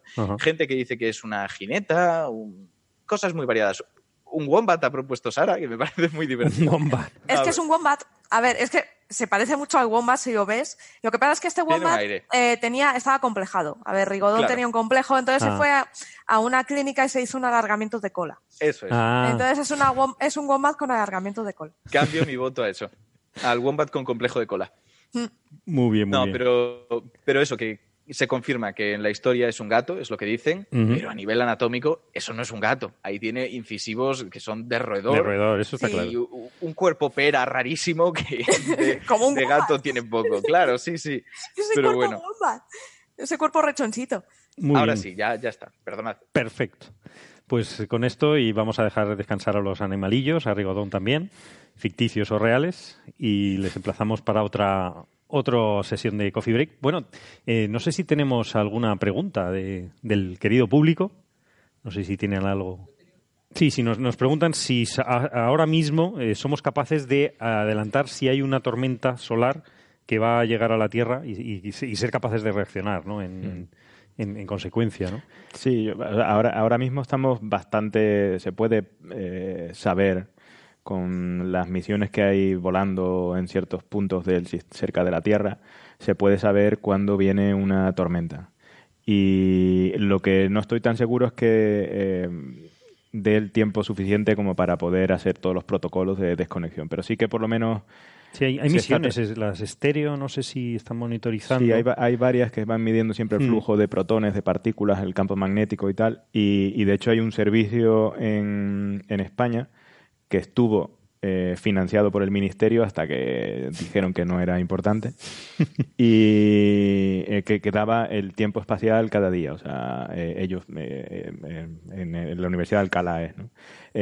Miraban todos los días la, la, las medidas que hay de, de- de, digamos, tiempo espacial y daban una cierta bandera de cuatro o cinco colores o algo así en el que decían cuál era la probabilidad de que hubiera, fuera a llegar algún tipo de tormenta a- aquí, ¿no? Y de hecho creo que estuvieron contratados en su momento, no sé si lo están ahora mismo, por Red Eléctrica Española eh, para dar esas alertas y poder eh, actuar de bajando potencia o lo que sea para no para que no haya efectos de eh, en, en la red eléctrica española. ¿no? Em, lo ideal eh, en este caso es con medidas remotas, o sea, mirando directamente al Sol, eh, en el que se ve perfectamente salir una de estas eh, eyecciones de masa coronal, por ejemplo, poder predecir en ese momento si va a ser geoactiva, si va a haber actividad. Eso todavía no, no, está, no se está eh, en, en ese estadio, ¿no? por varias razones, pero básicamente por, por no se conocen las condiciones en las que parte eh, esas bolas de plasma del Sol como para poder hacer la propagación a través del medio interplanetario y poder decir, vale, cuando llegue aquí va a tener estas propiedades y, y- y en base a esas propiedades va a ser geoactiva o no. Sí, sí, sí, hay gente activamente trabajando en eso. Preguntan si, si están trabajando en ello. No Sí. como la Ah, pregunta bueno, no, se, no, no se escucha. Porque esto, esto, Andrés, no es la típica cosa de viejo de que te duele la rodilla antes de una tormenta solar. Eh, no, pero curiosamente hay una especie de receta de viejo que sí que es verdad que, que más o menos se entiende, que fue lo que dije antes de cuál es la orientación de, de la componente vertical del campo magnético con respecto a la de la Tierra. Esa, esa receta de viejo eh, se ha probado ya en base a un montón de, de actividad geomagnética que ha habido en, en- en su tiempo. Entonces, con, con estas misiones que son capaces de medir el campo magnético, la componente vertical, pues se ha visto que las que tienen una orientación son geoactivas y las que no la tienen no son geoactivas. ¿no? Pero claro, no tiene, como- no tiene, perdona un segundo, no tiene mucho, mucha gracia eh, poder esa- dar esa predicción cuando estás en la Tierra. Porque eh, o sea, eh, lo haces a posteriori prácticamente, ¿no? Lo, lo- lo bueno sería poder hacerlo con el tiempo de propagación que viene Claro. siendo horas o días desde la superficie del Sol hasta aquí, ¿no? Y tienes eso, horas o días para poder reaccionar. ¿no? O sea, es como cuando el abuelo te dice que si la nube viene de allí, va a llover, y si la nube viene de allá. Exactamente. Sí, la- las cabañuelas antiguas que, que tenían una, tienen una base eh, empírica, es decir, que, que no, no- no es superstición, sino todo lo contrario. Esto fue una especie de regla empírica, pero ahora se, se empieza a entender por qué, ¿no? Sí, Básicamente por, eh, sí, por eh, en reconexión magnética, ¿no? O sea, si el campo magnético lleva una orientación, pues se reconecta fácilmente con el, con lo- el campo magnético de los escudos de la Tierra, y si no lo lleva, pues no se reconecta fácilmente. Muy bien. Pues si no hay más preguntas, agradecer al público, agradecer a los oyentes, a los participantes, a Ignacio, a Carlos, a Sara y a Sergei, que no lo hemos visto hoy, que está, lo he visto al principio. Al inicio, sí. Al sí. inicio, sí, Los primeros asustó minutos para- de. Estaba mirándome intensamente con cara de, de reprobación, pero pues, pues muchísimas gracias y hasta la próxima. Chao. Venga, hasta luego. Hasta luego.